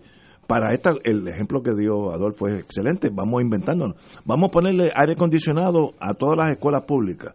Eh, buen, buen programa, pero ¿quién fue el que aprobó eso? Y el gobernador que firmó, eh, dio el, el visto bueno para esos bonos. No sabía que eso a la larga hay que pagarlo. Yo lo que te digo es que sí, si eso está en la constitución en blanco y negro, que es la misma que ellos juran que van a defender contra todo Pero, ¿y enemigo por qué interno fueron- y externo. Lo que pasa es que a los internos los dejan cambiar por su respeto. ¿Y por qué fueron tan irresponsables todos con la historia de Puerto Rico? Esa gente ha afectado las próximas dos o tres generaciones de Puerto Rico, de todos nosotros. Y si lo dejas, te No. afectan cinco generaciones. hay que pararlo. Sí, por eso es que hay que pararlo. E- Eso es lo que, eso es lo que hay que hacer. No me digas eso, me da cosas. No, la historia puede ser devastadora. No hay peor tanque de guerra que la historia. Si tú pasas como alguien irresponsable, que fuiste gobernador de Puerto Rico y no hiciste tu deber, mira, aunque no te hagan nada, eso es devastador en- eh, como emocionalmente para una persona. pa- Ellos le tienen sin cuidado. No diga eso, entonces yo, yo soy el problema. Yo estoy- Somos Sí. dos. Somos dos. No, take no prisoners. O sea, olvídate. Si- si- es, es un, es un crimen inmenso habernos llevado donde estamos. Sí, robar un banco es un llama al lado de lo que hicieron No, aquí. El que entra a un banco y se lleva cuatro mil pesos, de esto es un misdemeanor, ¿cómo tú hermano. Y el que entra a un banco y se lleva cuatro mil pesos lo procesan, ¿verdad? Sí, le meten 15 años. le pueden meter. Sí. Y, y el que se lleva eh, la confianza del país, ese Pues no estoy de acuerdo, pero pero ¿cómo llegamos aquí? Hasta ahora no, uno no tiene idea clara quién fue. Bueno, no sé, se hace los jugadores. Se hace el ejercicio de echarle la culpa a los gobiernos PNP y a la suma de los gobiernos populares. Pero y ese es el decir juego. que estos hicieron tantos miles de millones y estos tantos, pero ese no es el asunto. El asunto es en qué se fueron esos miles de Eh, millones. ¿dónde No, está? y que, y que eh, el préstamo no es el pecado. No. El, el- el- el pecado está en cuando tú el préstamo lo haces de manera ilegal y segundo cuando el, el, el resultado del préstamo lo, lo gastas en tonterías Mira que eh, eh, hemos caído en algo que yo creo que no lo, yo no que yo no pensaba que iba a llegar a ese punto, pero me interesa. El préstamo si se hace considera ilegal es ilegal ante la estructura de gobierno y política que hemos criticado que no existe. Es ilegal ante nuestra constitución. Sí.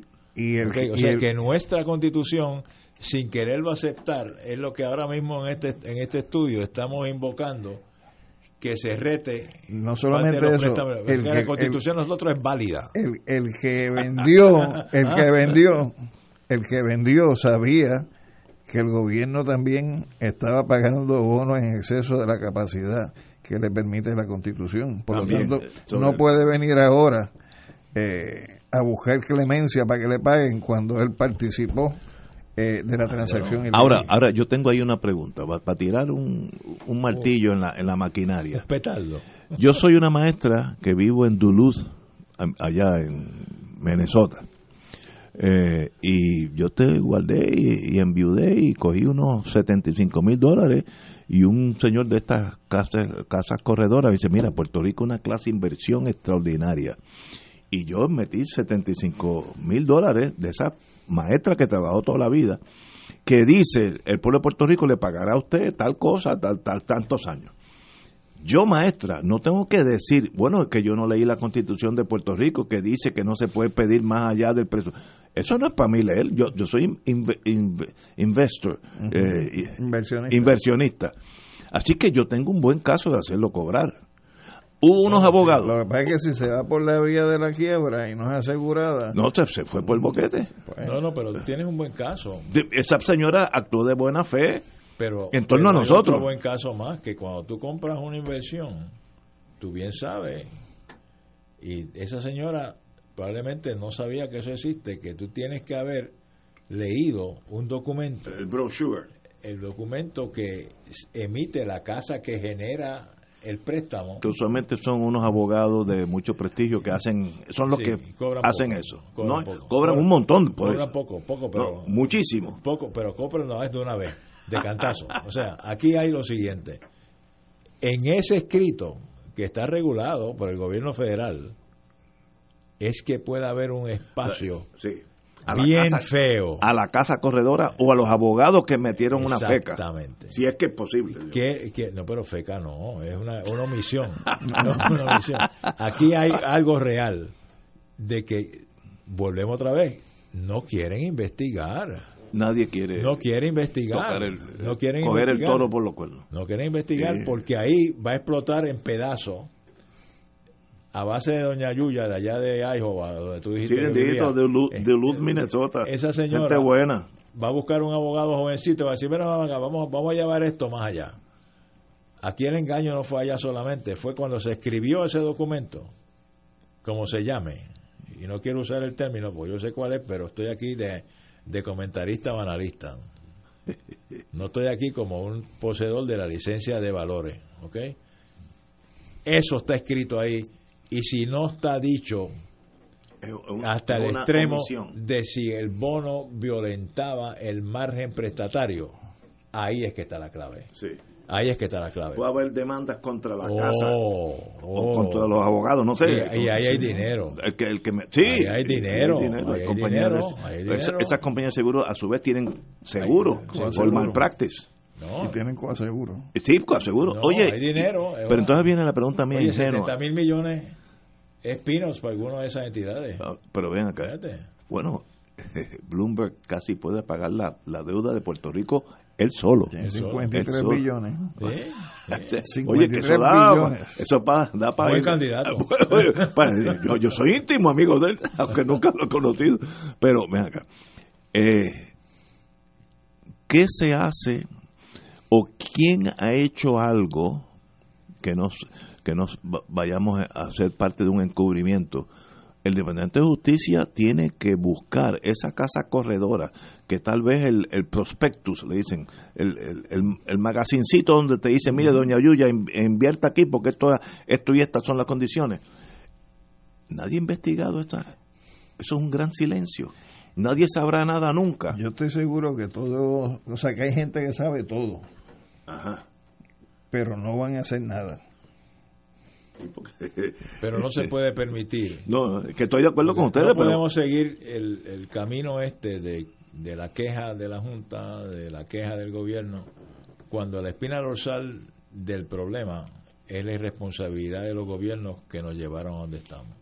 eso es Y esa, estipulado. y esa irresponsabilidad, Nada va si, a pasar. si raya en lo delito, entonces ahí que yo creo que habría que tener una marcha. Desde 1973 eh, fue el informe de Tobin. 73. Ya allí se señalaba el, problema de la deuda de Puerto Rico. Y eso era, Oye. eso era Mickey Mouse con lo que hay ahora. Mickey Mickey Mouse. Mouse. Oye, hay una carta de en paz descanse de Guillermo Rodríguez Benítez. Sí.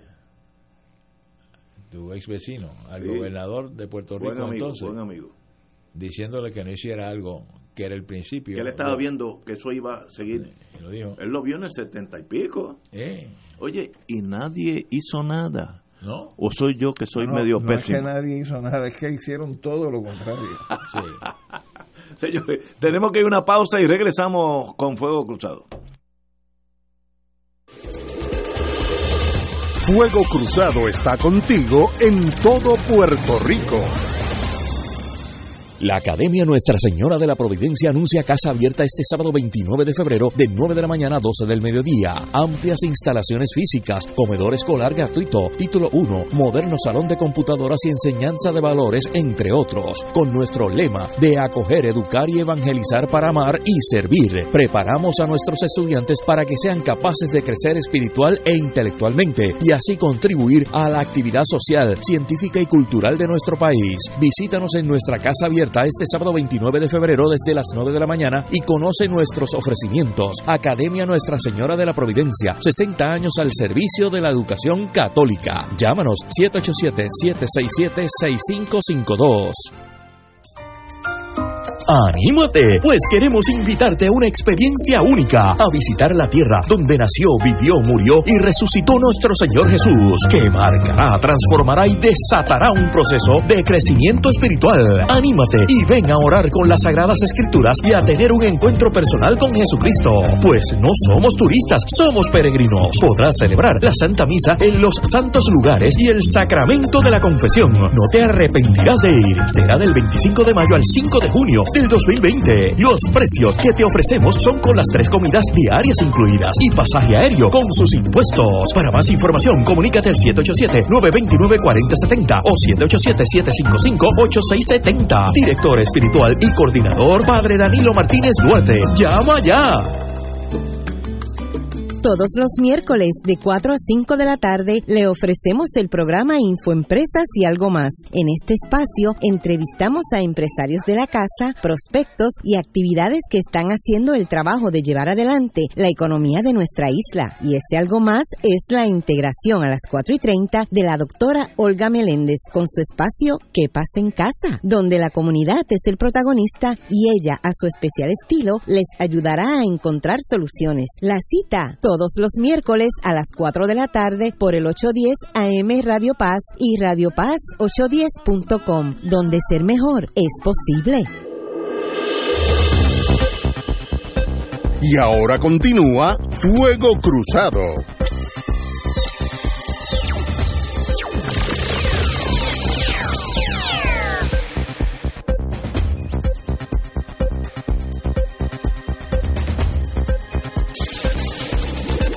Regresamos amigos y amigas a Fuego Cruzado. Hay una buena noticia aquí que está saliendo ahora. El Senado, el Senado Federal aprobó hoy el nombramiento de Silvia Carreño como la nueva jueza del Tribunal Supremo de Estados Unidos para Puerto Rico. La segunda posición en este foro que llena el presidente Donald Trump anunció eh, anunció la comisionada residente Jennifer González. Carreño Cole, como todos sabemos, es una magistrada desde el 2001 y antes de esto fue también fue fiscal federal, eh, así que tiene una trayectoria de servicio federal extraordinario. La conozco, he estado postulado con ella, muy calmada, muy buena eh, magistrado, así que la felicito por juez federal por vida, for life, así que tenemos otra juez que hace falta en Puerto Rico, porque nosotros tenemos proporcionalmente más casos por juez que cualquier jurisdicción en Estados Unidos. Así que a doña Silvia Carreño, felicitaciones, mi querida amiga. Mira, ahora que dices eso me viene a la mente, te iba a preguntar, porque tú visitas ese lugar más que yo. Bastante. No sé si a, si a veces de, de, debiera usarlo, ¿Cuándo, pero, pero cuándo- cuándo tú has visto una bandera de grito de Lares en un tribunal de Puerto Rico? De nunca. ¿Y te has fijado la que tiene el Tribunal Federal? Espérate, un, un segundito, que me está llamando el compañero Batia. Lo Sí. pasa que- Sí, Sí, en, Ah, en el sí, Tribunal Federal hay una línea completa de banderas que van desde las primeras de la Revolución de Independencia hasta la bandera actual. Y en el otro lado son banderas que se han utilizado en Puerto Rico en algún momento, Sí. Desde incluso la que era la que usaban las milicias territoriales. Y no está la de Grito Lares. Está la de Grito Lares. ¿Está la de Grito Lares? Sí. También. Ah, no sabía esa parte. Sí. A mí me Bueno, sorprendió. una admisión, pero eso es historia. No, pero el detalle es por qué no se tienen los tribunales de aquí y lo tienen allá. Mírate, este ya, tenemos a Eduardo Batia interviniendo fuera del aire, pero está accediendo a venir al programa. El, el jueves a las 18 horas, esto es para que les vea y lo grabe, porque ellos son ese, ese horario. El jueves estará con nosotros el amigo Batia y, y me dice que el proyecto Tobin fuera en 75. 75. Así que qué bueno que el compañero Batia, compañero de Fuego Cruzado, va a estar aquí Y este jueves. Fuego Cruzado. Sí, no, obviamente. Eh, un privilegio una para nosotros. de aquí también. Ah, Muy bien. ¿Dónde nos quedamos? Que, ah, yo, de la bandera. Preguntando. yo si- nunca he visto una bandera de Pues la hay una de la arena en la Corte Federal, donde está la línea, donde está en la sala, que están todas las banderas estadounidenses de la de 1700. Ajá, sí, donde están los jueces, la, la foto de los jueces, sí. Correcto. En la otra hilera son las banderas que han usado en Puerto Rico, donde está la de las milicias territoriales. Ah, bueno, sí, históricamente. Pues allí está la de Grito Lares. Siempre uno tiene que velarlo porque estos muchachos le dejan un espacio y enseguida se van para la izquierda, hay que velarlo. No, Pues por- jueces eso- son No, no, porque esa es la historia. No, no, hay que velarlo. Como, de- como decían en la agencia, en inglés, hay que decirlo, porque si no, no, no suena bien. In God we trust, all others we monitor. Exacto. Con Dios no hay problema. Ahora, los otros hay que velarlo. Por si acaso, por si acaso. Bueno, pues estaba hablando de la, de la juez Silvia Carreño, la felicito mucho, un pri- privilegio. Se ha ganado ese puesto a pulso, sin grandes conexiones políticas ni nada, sino con su trabajo. Así que lo mejor para la señora juez, que ahora es juez federal. Y es el segundo juez nombrado por, Por Trump. Por segundo, el, el último fue Delgado. Delgado, sí. Eh, el- hay dos Delgados, pero el hombre, eh, ¿cómo se llama? Pedro Delgado. Bueno, oye, tengo aquí algo para ustedes, sobre todo los abogados. La Cámara de Representantes devolvió, devolvió ayer a la Comisión de Transportación un polémico proyecto de ley que busca tipificar como delito grave, menos grave, el cierre de las calles o bloqueo de las vías públicas durante una protesta. Yo no sé si eso constitucionalmente tiene sentido, pero en otras palabras, usted puede gritar y participar en la marcha que usted quiera, siempre y cuando que no pare un Uber o un taxi. mira, Porque- mira, mira lo que dice la enmienda. Se prohíbe la circunvalación, bloqueo e interrupción del tránsito de las vías públicas con la intención concertada de afectar el flujo vehicular. El peatón incurrirá en delito menos grave con pena de reclusión hasta un máximo de seis meses y o una multa administrativa de hasta 500 dólares. Entonces, tú sabes que hay una diferencia entre lo que es la intención general y lo que es la intención específica, ¿verdad? Si yo estoy en una marcha, Tienen que probarte la intención concertada yo de afectar el flujo quería vehicular. cerrar la, la avenida. Y si yo no quería, Por eso pues, pues, pues no hay delito. no hay delito. ¿Y por qué esta cosa? ¿Por qué tanto miedo a las marchas y las manifestaciones del pueblo?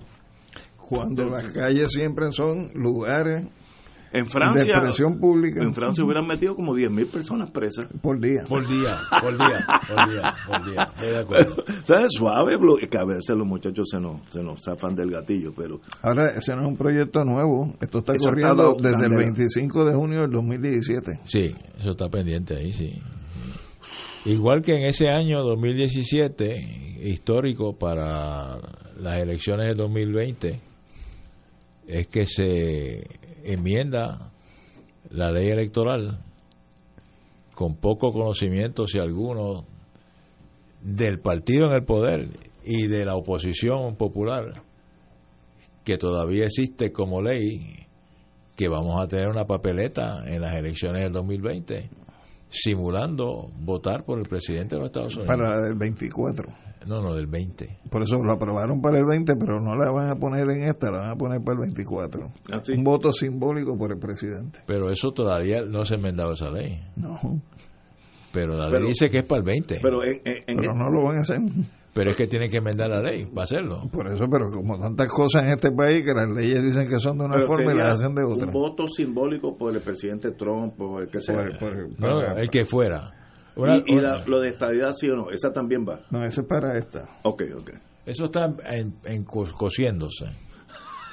Y los que promovemos una papeleta, una sola extra, es que queremos que nos digan si los puertorriqueños quisieran en su día poder votar por el presidente, sí o no. Los que están en contra, que hagan campaña que no, y los que están a favor, que hagan campaña que sí. Si eso Pero sale, eso, eso también es, ¿cómo te diría? Eso es, a ver qué palabra puedo utilizar que no sea impropia. Eso Muy es un- difícil. Un, wishful, wishful thinking. O sea, Bueno, de- no se puede sea, poner. bueno, no, pero- wishful pero no. Es totalmente inconsecuente, o sea. Bueno, no, no, o sea, no, es, no, es inconsecuente que te pongan a ti en una papeleta en Puerto Rico a votar por el presidente. No, Es, es inconsecuente que te aprueben Ah, una porque- ley porque sobre no el puedes voto votar por- presidencial porque eso No, no es una ley, no es una ley. Es una consulta si el pueblo quisiera votar o no. Es como, un- Eso lo, es, es porque ir a reclamar, como una pasarela. es a reclamar que, que Doña Chuncha, Le que, gustaría. que vive allá en el pueblo que tú dijiste de Minnesota, vino a Puerto Rico y se tiene que quedar a vivir aquí para poder cobrar sus 75 mil pesos. ¿verdad? Pero el momento, cuando llega el momento de la elección, le dice, no, usted no puede votar porque usted vive en Puerto Rico. Eso, eso es un ejercicio de diversionismo. Sí. La- la Bueno, bueno, Sí. pero si, si, esa, si esa papeleta algún día existe, yo creo, este es mi sentido, me puedo equivocar, yo no tengo la verdad cogida por el mango, sería 98 a 2 a favor de votar querer el votar por- claro que señor. sí. 98 a 2. Oye, ni en Estados Unidos se vota por el presidente. No, allá No, no, no, tampoco no. es un No, colegio no, es que electoral. querer- Está no. bien, pero- No, no, pero estoy- es una cuestión simbólica de... de- Por eso te digo que eh, yo no se vota por el presidente, pero la gente va a la jauja por una eso, persona. eso es como ir a comprar en, en, en la comisaría la Sí, no, próxima no vez sé, que el vaya sistema- con, con papel el moneda amigo, de de ¿verdad? Monopoly. Ven acá, yo sé que es una amenaza para la independencia que saque 98%. Bueno, pero que por Porque ahí se estar. acabó. No, por ahí va a estar. Se Pues acabó. Yo conozco mi pueblo. Se acabó. ¿A quién le molesta Se acabó. usted tener injerencia en lo que está Si pasando? Eso- sale eso una- pensaban cuando querían establecer la eliminación o querían establecer la eliminación del derecho a la fianza. No, pero ahí yo no Que eso confío. era un- No, no, yo, yo le voté en pensaban- contra. Pero pensaban que eso era no, no, un no, pero- no, no, yo ahí No, le fui y le voté en contra. y, se, yo- y se viró. sí, sí. ten- vamos a una pausa, vamos a una pausa, amigos, y regresamos con Fuego Cruzado. Fuego Cruzado está contigo en todo Puerto Rico.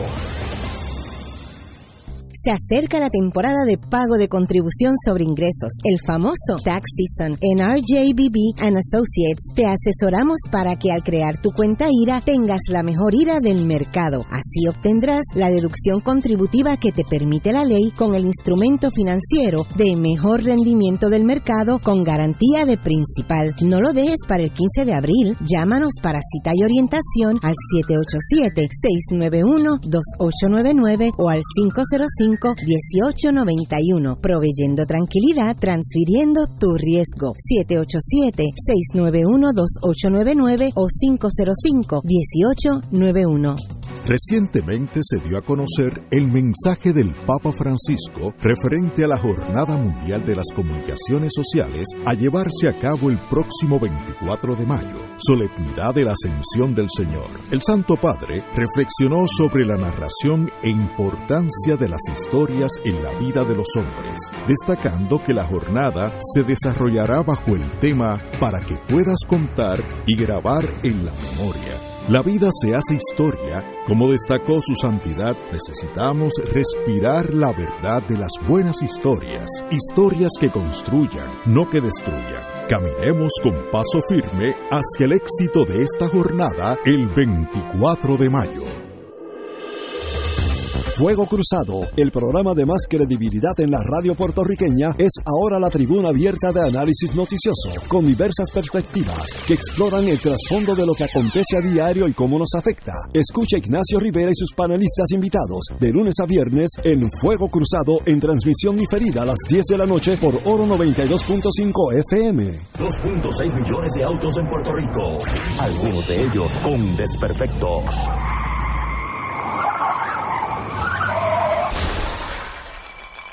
Autocontrol. Tu carro, tu carro, tu mundo. Lunes a viernes a las 11 de la mañana por Radio Paz 810 AM.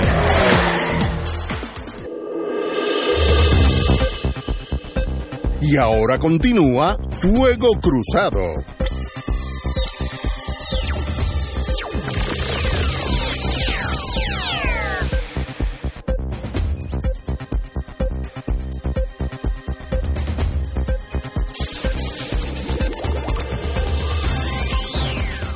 Yo tengo un tema, Federico, do- varios temas. Uno es las lanchas de Vieques y Culebra con las cuales no puedo analizar nada porque se me sale el indio, como dicen en, en adjunta. Y otro es el presidente Trump. Hoy ba- batió un cuadrangular de nuevo con tres envases. Trump arremete contra Sonia Sotomayor Sí. y le solicita que se inhiba en todos los casos donde él está envuelto. Una opinión disidente de la juez puertorriqueña Sonia Sotomayor provocó reacciones del presidente Trump, quien le expresó su preferencia a que se inhiba en cualquier otro caso que tenga que ver con él o con su administración. Yo no puedo pensar que esto es de verdad. Hay que buscar una camisa de fuerza. No, no, no. Olvídate sí, tú sí, de sí, psiquiatra. Estamos hablando de camisa de fuerza porque eso es más allá de. el presidente de Estados Unidos le dice, como usted disintió de un caso donde aparentemente había un El Poder interés, Ejecutivo le dice al sí, judicial. usted iníbase, ah pues, si es el, si es el Tribunal Supremo, Oye, pero si es el- se bastante. esta subió un escalón porque él ha dicho lo mismo a jueces de la del Ah, sí, también. O sea, él subió un escaloncito. Le falta ahora el Tribunal de la Haya. Pero ahí, ahí tiene una, una, una- Pero, eh, ¿qué es verdad lo que decimos aquí que una un voto una papeleta sí o no queremos votar por el presidente no garantiza que vamos a lograrlo pero si lo tuviéramos no habría Trump no habría Trump Conmigo Porque- cuenta con eso. no habría, no habría Trump yo estoy en el Eso. 98 tuyo. Ah. No, no, no. Mira, yo hago lo que sea. Yo no puedo ver a ese señor en televisión con su arrogancia tipo Mussolini, Oye, y si, los se afilia, si se afilia al PNP, sería tu compañero. No me de- rajo, me voy con, con Victoria pero tú eres republicano No, yo nunca he sido, yo he sido demócrata. Allá. ah bueno Allá. demócrata te Sí, entiendo sí, sí. pero hay gente en Puerto Rico que vamos a ver hay primaria del Partido Demócrata pero es el grupito del Partido Republicano vamos a ver qué va a hacer Jennifer va a empujar a, va a respaldar a Trump a respaldar porque a no hay primaria en el Partido Republicano La señora gobernadora, empezamos el programa, no se reunió con los representantes demócratas. Eso, eso, eso no es el juego grande de la vida. Yo no puedo manejar, no puedo ver Trump ni en, ni en televisión, en las noticias, porque me altero. ¿Qué persona para ser mal presidente, Dios mío? Y puede ganar. Yo, para, creo- para- yo creo- para- para yo- redondearme. yo Puede creo que sí, que puede ganar, sí. Ay, si la, si la hicieran hoy, gana. Eh, pero vamos a ver quién sale de tu Partido Demócrata este Parece que Sanders tiene un buen pasito, como dicen en el Bueno, campo. si Sanders sale, la socia- él es miembro del Internacional Socialista, valida la posición de Aníbal, valida la posición de Carmen Yulín, Pero yo por no lo sé, tanto, el americano el Partido promedio- Nuevo va a tener un problema porque el Partido Nuevo tiene un grupo fuerte dirigido por el, el egregio Charlie Rodríguez, que es el presidente del Partido Demócrata aquí. pero a favor de quién de, de- Bueno, el candidatos. parti- él, es- él va a respaldar El que al que salga. Bueno, o sea que. Charlie va a tener que hacer campaña por, por, por Sanders. sabes que Sanders tiene un hermano que se llama Edward Sanders. Sí, Fue candidato al Parlamento británico. sí. Es miembro del Partido Verde en Inglaterra y es, es médico en- y es el que está a cargo de la parte de salud dentro del Partido Verde. pero él es eh, ciudadano Hermano, hermano, sí, hermano de sangre de doble vínculo con Bernie Sanders. y, y es ciudadano británico Sí. wow no sabía eso Bueno, para que tú veas que yo creo que a veces la cosa cambia. adelantando mucho se pierde Sanders yo no creo que Estados Unidos esté tan a la izquierda emocionalmente el pueblo para votar un presidente totalmente committed eh, en- dirigido a ese socialismo dash yo no creo yo creo que le hace más daño le garantiza la victoria a Trump Yo, estar yo- equivocado. Yo, yo pensaría que, que sí, pero también eh, en realidad la masa que Trump llevó a votar fue la masa que detestaba al gobierno Sí, sí. y nadie le había dicho que lo podía detestar. Sí.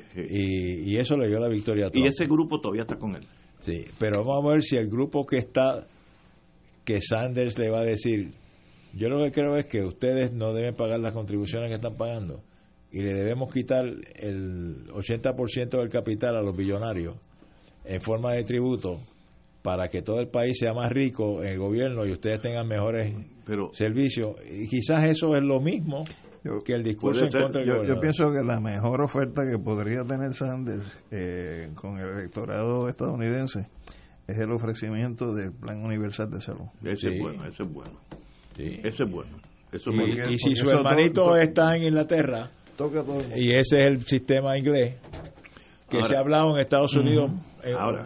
y se habló en Puerto Rico y lo- y también en el socio principal que es Canadá.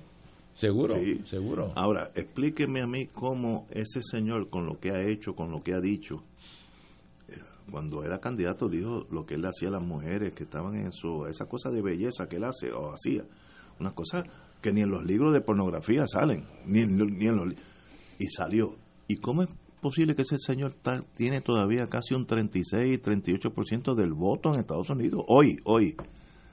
En otras palabras, está a ley de, de- de nada. No, no, pero ya, si tú empiezas con 38, no tiene que sacar mucho más para ganar, ¿sabes? Sí, pero la, rea- la realidad. A mí me preocupa el 38, que no gane. Hay 38% del voto en Estados Unidos que piensan que ese señor debe ser, ser reelecto. Eso para mí es, como elegir a Hitler. Pero hay que ver si es el 38% de la plantilla de electores en Estados Unidos o el 38% de los que votan en las elecciones. No, yo creo que son Unidos. de los que votan. Sí, de los que Porque- votan. de los que votaron. Lo que si se es de los- son los por que eso, votan. pero- sí. pero cuando Se tú vas- siempre al que vota. Pero cuando tú vas a cuánta gente vota en los Estados Unidos, ese 38 se reduce Sí, sí, sí, sustancialmente. sí, sí. Bueno, pero es que en Estados Unidos, como me explicó mi hija, votar por el presidente es inconsecuente.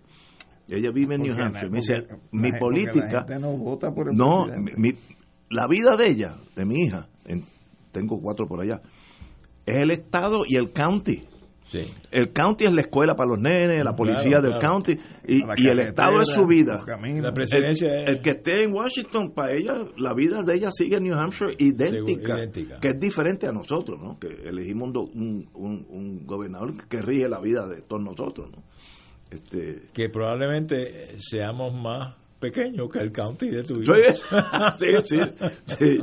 Montgomery County en Alabama, eso es casi un país. Señores, tenemos que irnos. Ha sido un privilegio tener aquí Saludos. al compañero Clance y al oldie, porque ya es oldie, Alejandro Torres Rivera, ya, ya es uno de los, de los perpetuos aquí. Así que hasta el nuevo martes con los dos compañeros los veremos aquí. Y mañana el doctor César Vázquez de eh, Proyecto Dignidad y el jueves estará con nosotros el, pres- el presidente del, del, pres- del partido. No, Va- va el presidente va no. El él. candidato a la gobernación Batia, el jueves. ¿Vas a discutir con él el asesinato ese que hubo allá? No, no, no voy a discutir nada. Señores, con ese pensamiento noble, nos vemos.